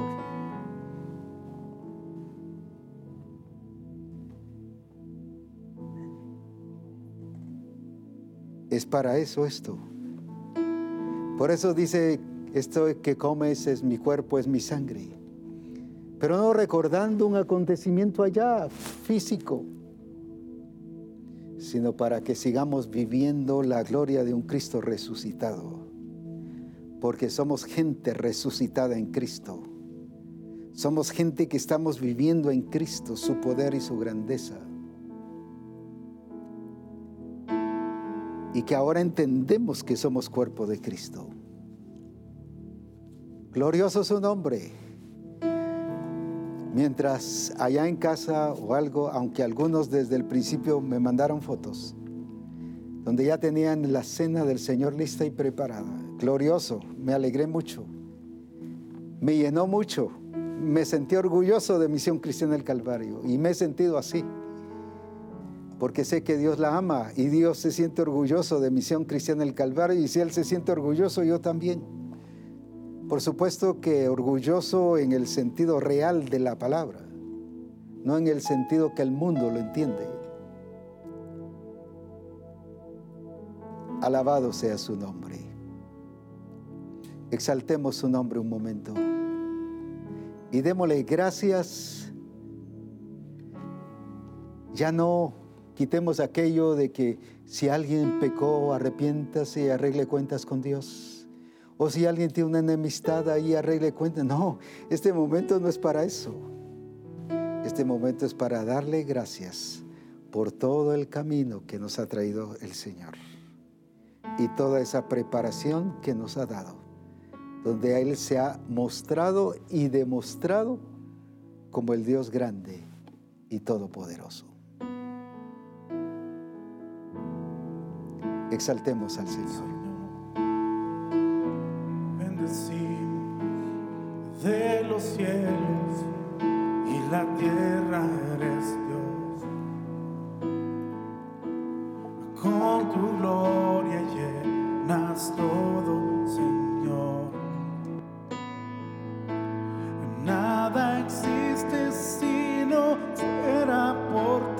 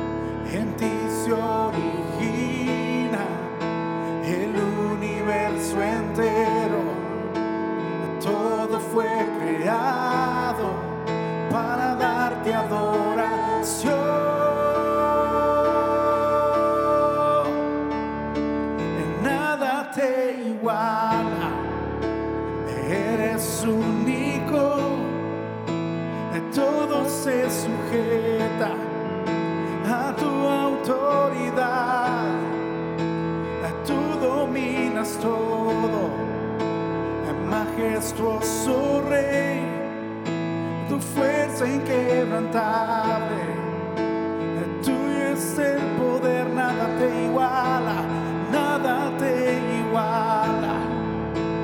Eres único, todo se sujeta. A tu autoridad, tú dominas, tú dominas todo, majestuoso rey, tu fuerza inquebrantable, tuyo es el poder de los cielos, de los cielos y la tierra eres Dios. Con tu gloria llenas todo, Señor. Nada existe si no fuera, nada existe si no fuera por ti. Si tú eres el principio y el fin de los cielos de los cielos y la tierra eres Dios. Tu gloria,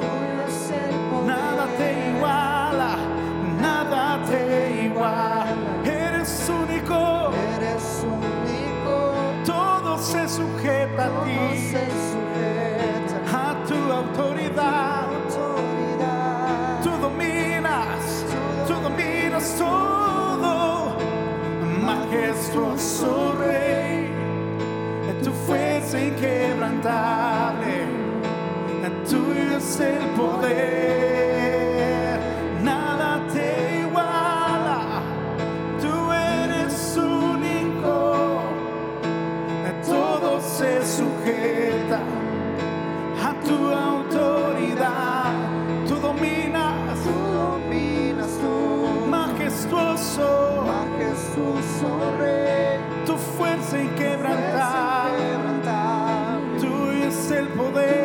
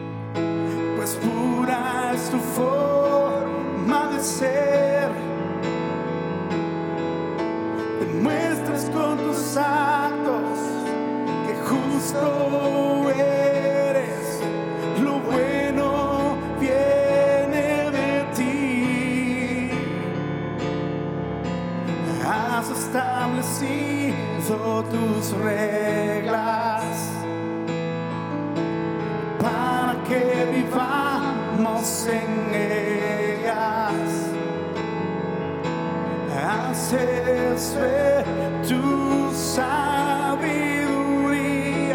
en cada decisión, todo lo que haces todo lo que haces es correcto.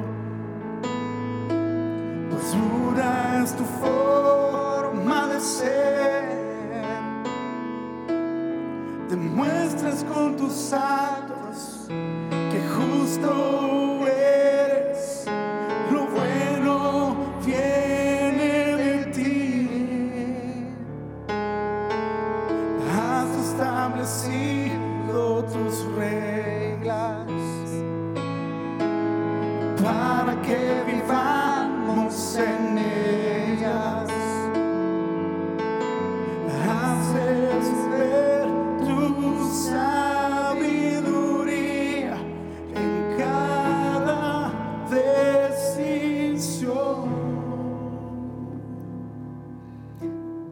un momento muy propicio para agradecerle a Dios todos estos años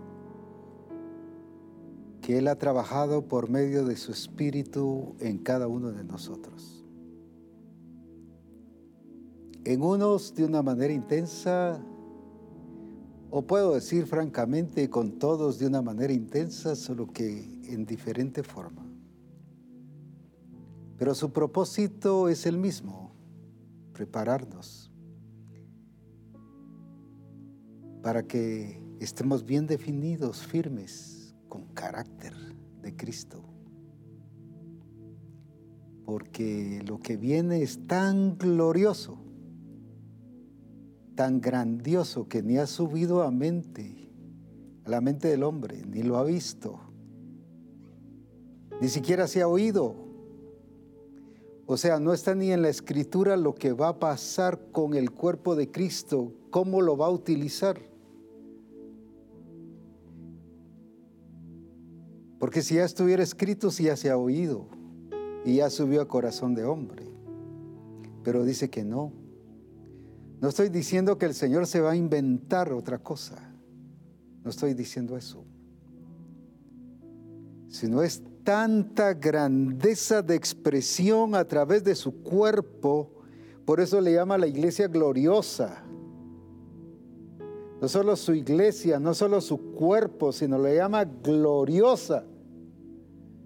Porque está expresando esa gloria, esa plenitud, esa soberanía de- del Padre. Por eso es que nos ha llevado allí y nos ha preparado. Y estamos en ese proceso de esa formación. Gloria a Dios por eso. Así que es un momento propicio no de cantar, ni que yo siga hablando en un momento, sino que juntos en todos lados empecemos a agradecerle a Dios porque dice, acuérdate. Ah, no solo decir, sí, tuve aquella prueba hace cinco años, no, sino que démosle gracias. Ese acuérdate es para dar gracias y que estemos agradecidos.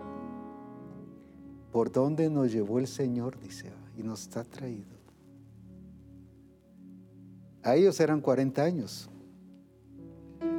A unos 3, 5, a otros 10, 20. A mí 56. Ya voy camino a los 57 años de estar en el Señor. Así que a los 40 ya hasta me pasé yo con ellos. Pero puedo decirles que han sido años gloriosos.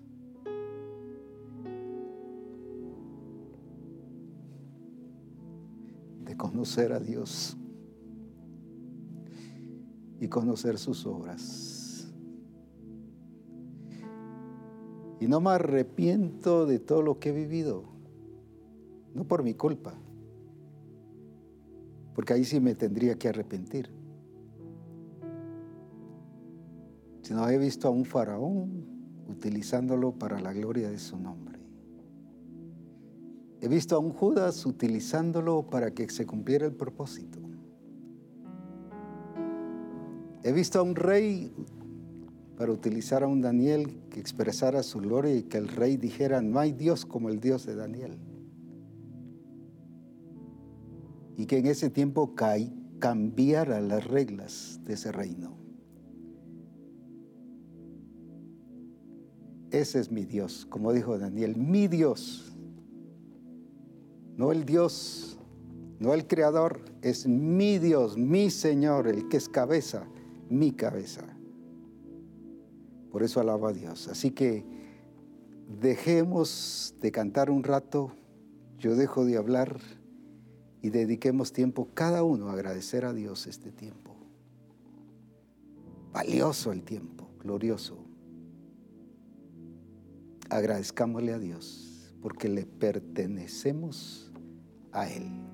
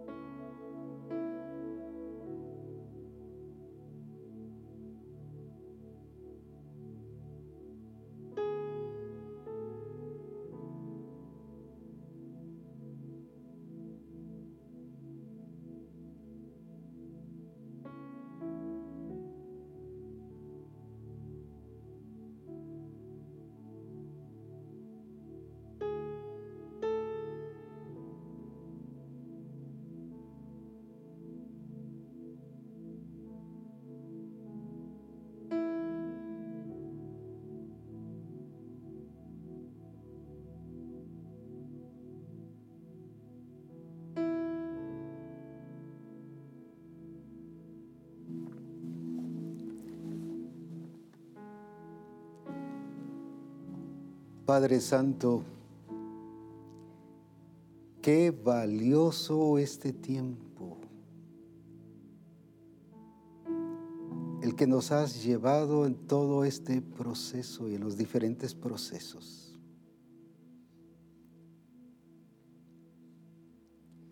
Qué importante y necesario era para nuestra vida, para corregirnos, para definirnos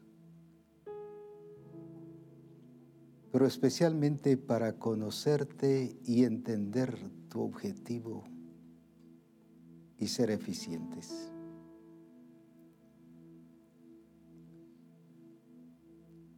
Nos estás quitando la falsedad de una iglesia, el falso concepto de una iglesia tradicional, humanista. Nos has quitado las expresiones de una iglesia infantil y nos has llevado y nos estás llevando a la madurez. Porque estamos siendo nutridos de Cristo, de la vid verdadera. Y ese alimento ya viene con todos los componentes posibles para la fortaleza, la vivencia y la realidad. Para no tener nuestro sistema inmunológico bajo, si en los niveles adecuados a la estatura de Cristo.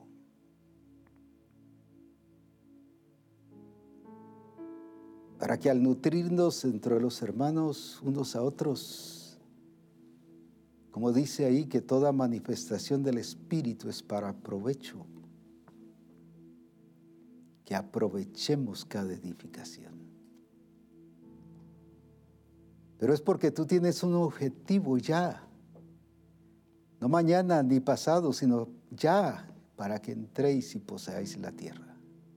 Y os multipliquéis y comáis del fruto que hay ahí.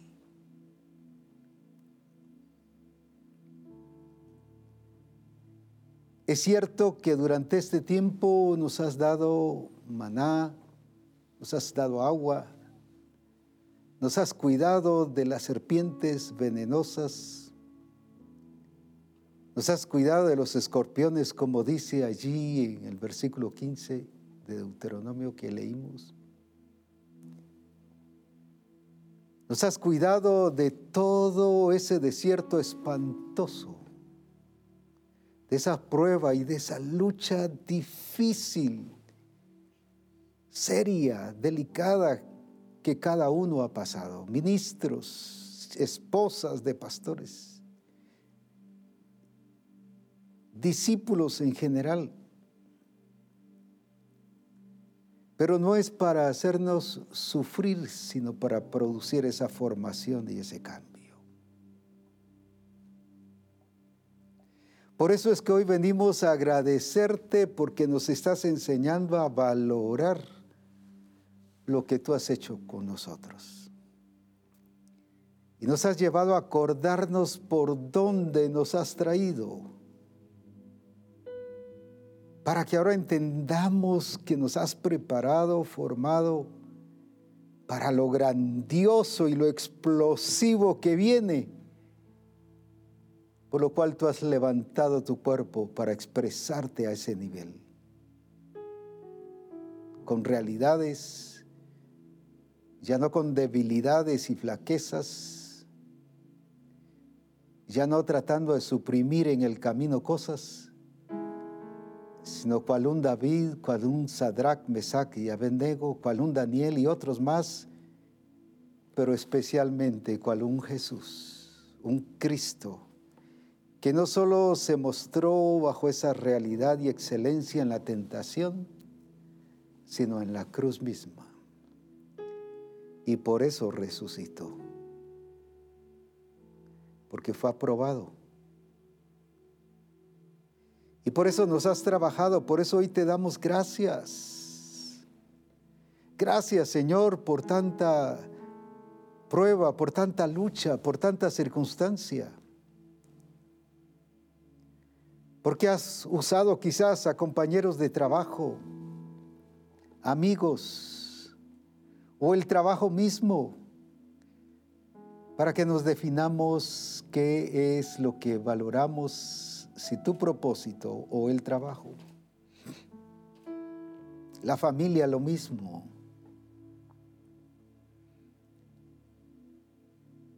Has permitido diferentes circunstancias para que sea mostrado el nivel de carácter, de firmeza y solidez, solidez que debemos reflejar a nivel de familia.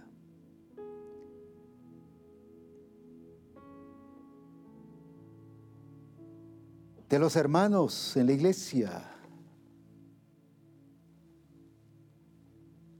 Gracias Señor por los hermanos que nos están edificando.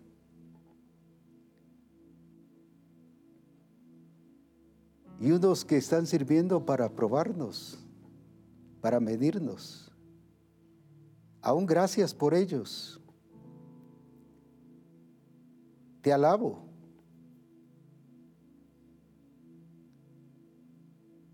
Tú no viste a un Judas como un enemigo, sino como un instrumento que lo llevó a cumplir el propósito del Padre.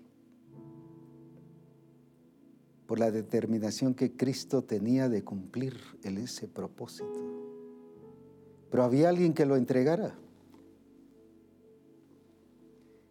Él lo vio como un instrumento, vio a un faraón para su gloria.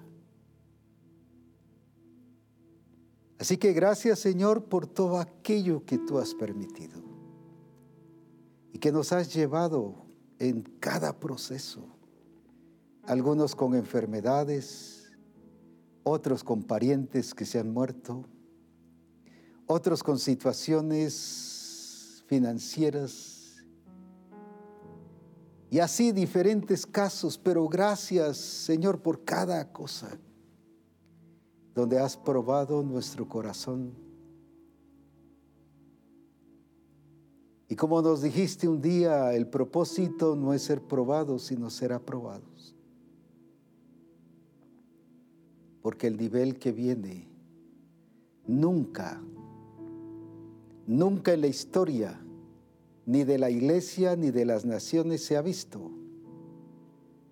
Ni siquiera nos podemos imaginar como es. Y aunque nos imagináramos algo grandioso y sorprendente y algo maravilloso, ni siquiera llega a lo que tú tienes planificado porque dice que no ha subido a corazón de hombre. Señor, que entendamos que así como nos has trabajado y demostrado tu soberanía, tu señorío, tu gobierno, que tú eres el Señor de todas las cosas que así de aquí en adelante te sigamos viendo tal como eres y conociendo tus obras, pero ahora aplicando y ejecutando tus obras. Allí es donde estaremos mostrando y demostrando nuestro agradecimiento, nuestro valor a todo este tiempo que tú nos has traído. Así que ahora al participar de la cena, del Señor, de la cena que tú mismo estableciste como un Cristo resucitado y es para gente resucitada, que es tu cuerpo. Por eso hoy te damos gracias. Gracias, Padre, por todo el camino que nos has traído. Gracias, Padre, por revelarte como eres. Gracias Jesucristo por estar en nosotros y manifestarte en nosotros y a través de nosotros. Gracias Espíritu Santo por darnos la vida y aplicar la vida de Cristo, pero también por darnos ese poder para poder hacer las cosas como un cuerpo viviente y poderoso. Y esta cena es la expresión de esa realidad de agradecimiento y la confirmación y demostración de que estamos viviendo ya en esa dimensión.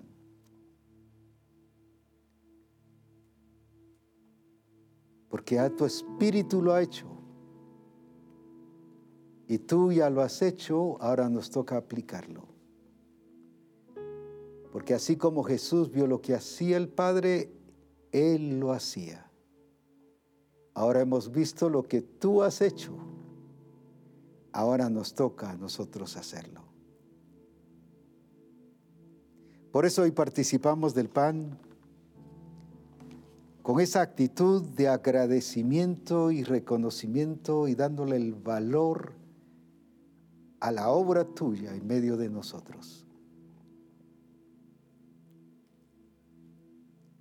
Y por eso hoy lo comemos en el nombre del Padre, del Hijo y del Espíritu Santo. Amén.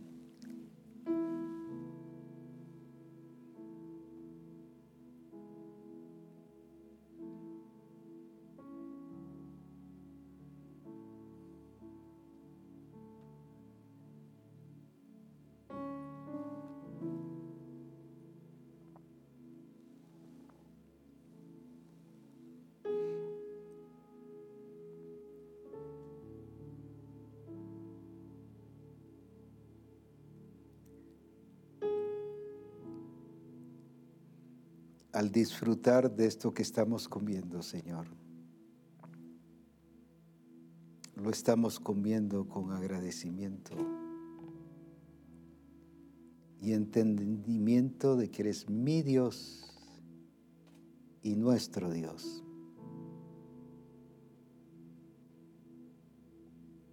Como dijo Daniel, mi Dios. Y hoy como misión cristiana del Calvario te decimos, eres mi Dios, hablando como uno, porque dice que somos uno.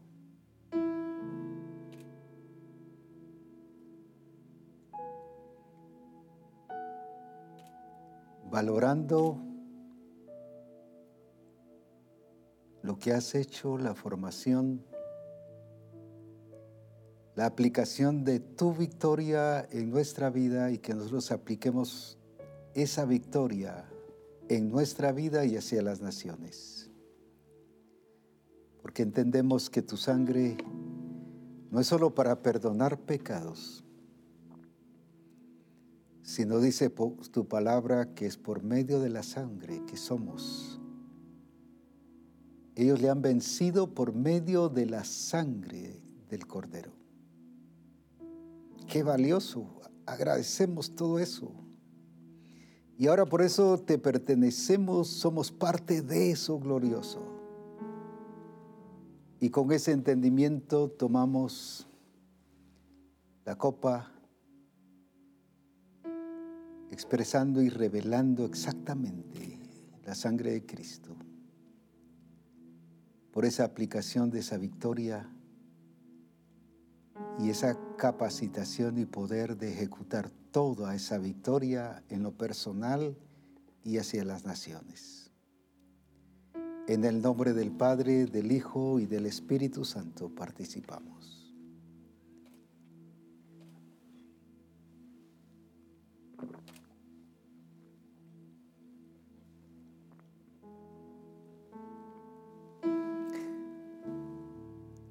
Grandioso esa palabra se queda corta. Todas las palabras que usáramos, majestuoso, poderoso, omnipotente, se quedan cortas ante la realidad que ha sido en medio de nosotros. Has amado a Misión Cristiana el Calvario con amor eterno. Y por eso la has preparado para estas cosas gloriosas, pero especialmente para que sea esa iglesia que se ha preparado para las bodas del Cordero.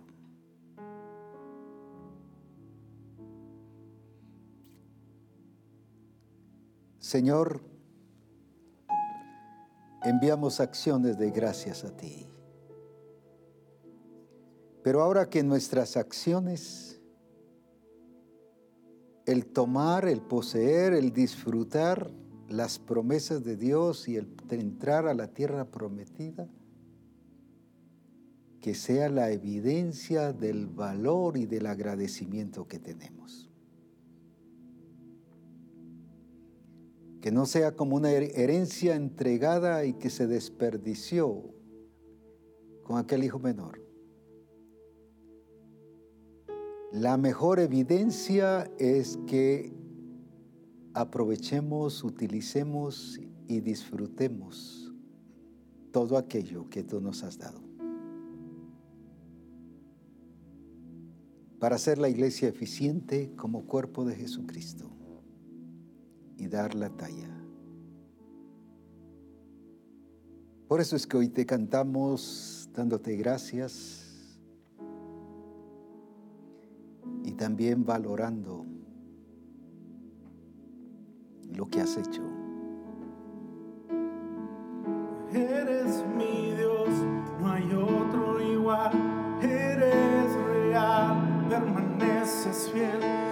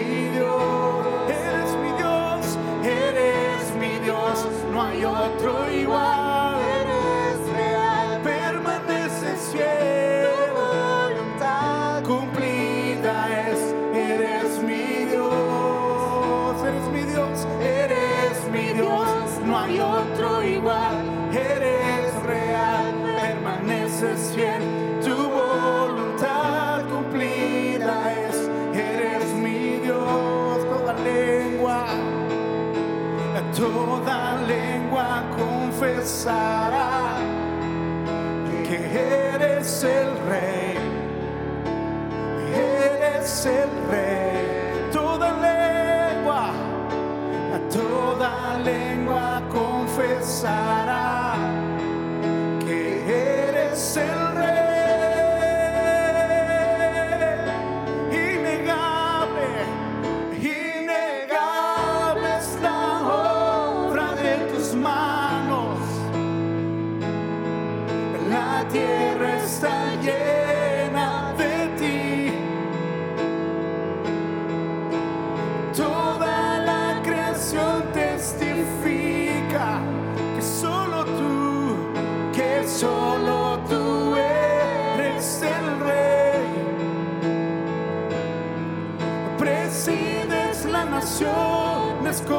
notícia.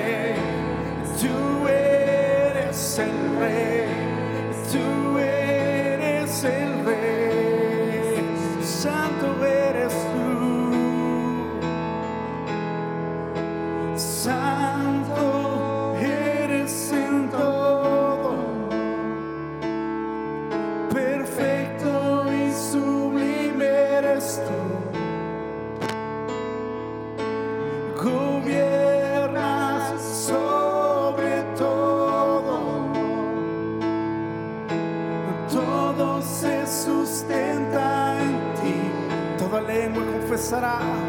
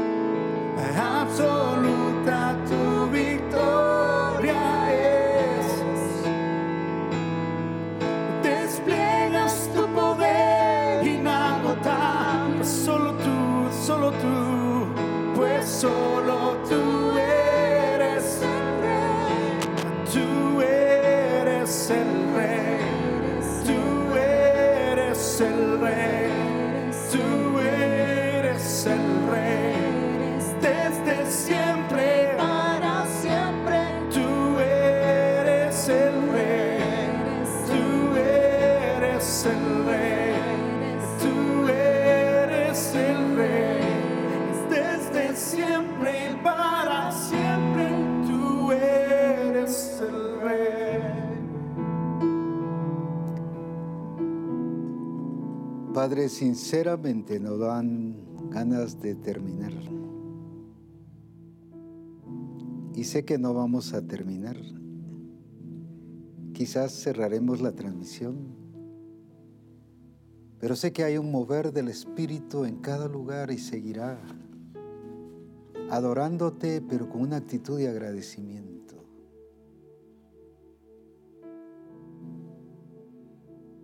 Amándote más por lo que tú eres.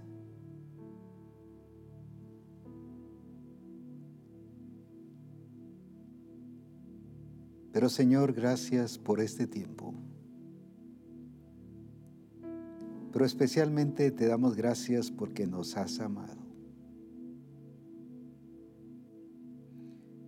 Y por eso nos has preparado para que alcancemos tu objetivo.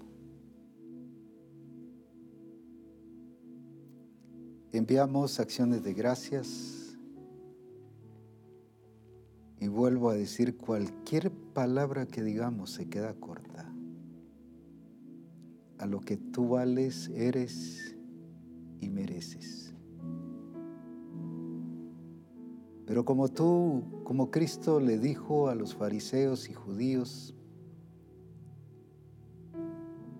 las obras que ustedes hacen dicen quién es su Padre. Si hacen las obras de Abraham o de vuestro Padre, el diablo,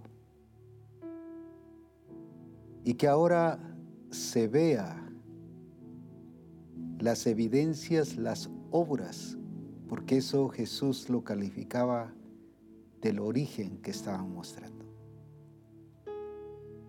Que veamos y demostremos ahora ese origen que venimos de ser engendrados por el Espíritu,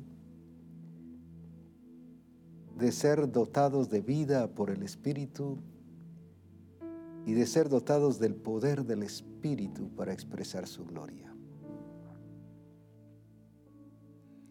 Que ahora nuestras acciones evidencien nuestro agradecimiento que evidencien el valor que te damos a ti. Que nuestras obras evidencien que hemos entendido que somos cuerpo de Cristo. Que ahora todas nuestras acciones expresen a Cristo en toda su realidad. Gracias Padre por este mover Cosas grandes están pasando en la vida de cada uno. No solo aquí hay una presencia tuya tremenda, sino en cada lugar donde estamos, sea en Europa donde nos ven, en Argentina, en Colombia, en Perú, en Chile, en algún otro país de América del Sur, algunos de Brasil, de Centroamérica, Honduras, gente de El Salvador, de Nicaragua.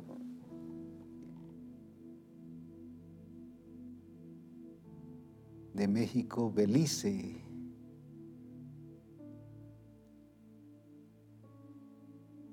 Oh, glorioso lo que estás haciendo en Belice, Señor. México, Estados Unidos, Canadá, Alaska incluso.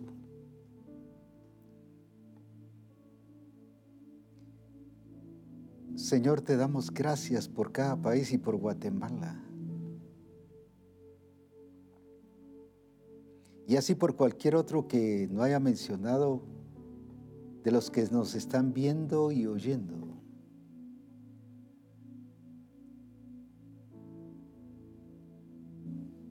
Al grupo que nos está viendo en España, Señor, lo bendecimos. Y así otros países. Los que nos están oyendo por la radio Manantial, por SoundCloud, por esas retransmisiones que están haciendo por YouTube. Señor, mucha gente nos está viendo y oyendo. Por eso, juntos hoy te damos gracias de todas partes, de toda lengua, de toda tribu, de toda nación te decimos gracias por lo que estás haciendo. En Cristo Jesús. Amén. Ha sucedido en otras ocasiones que se han quedado los hermanos no solo comiendo, sino disfrutando, adorando, alabando al Señor. En agosto me enviaron fotos de hermanos que hasta hicieron fogatas adorando a Dios y si les dieron la medianoche adorando y glorificando a Dios. Y no sé si hoy las tengan preparadas, pero sé que hermanos se van a quedar. Así con libertad. Termina la transmisión, pero no termina el mover del Espíritu. Sigue allá porque como se decía hoy son importantes, son parte del cuerpo. Y la manifestación del Señor es en medio de nosotros. Que Dios les bendiga, nos vemos mañana en otro grandioso día, en esa expresión del cuerpo de Cristo. Amén.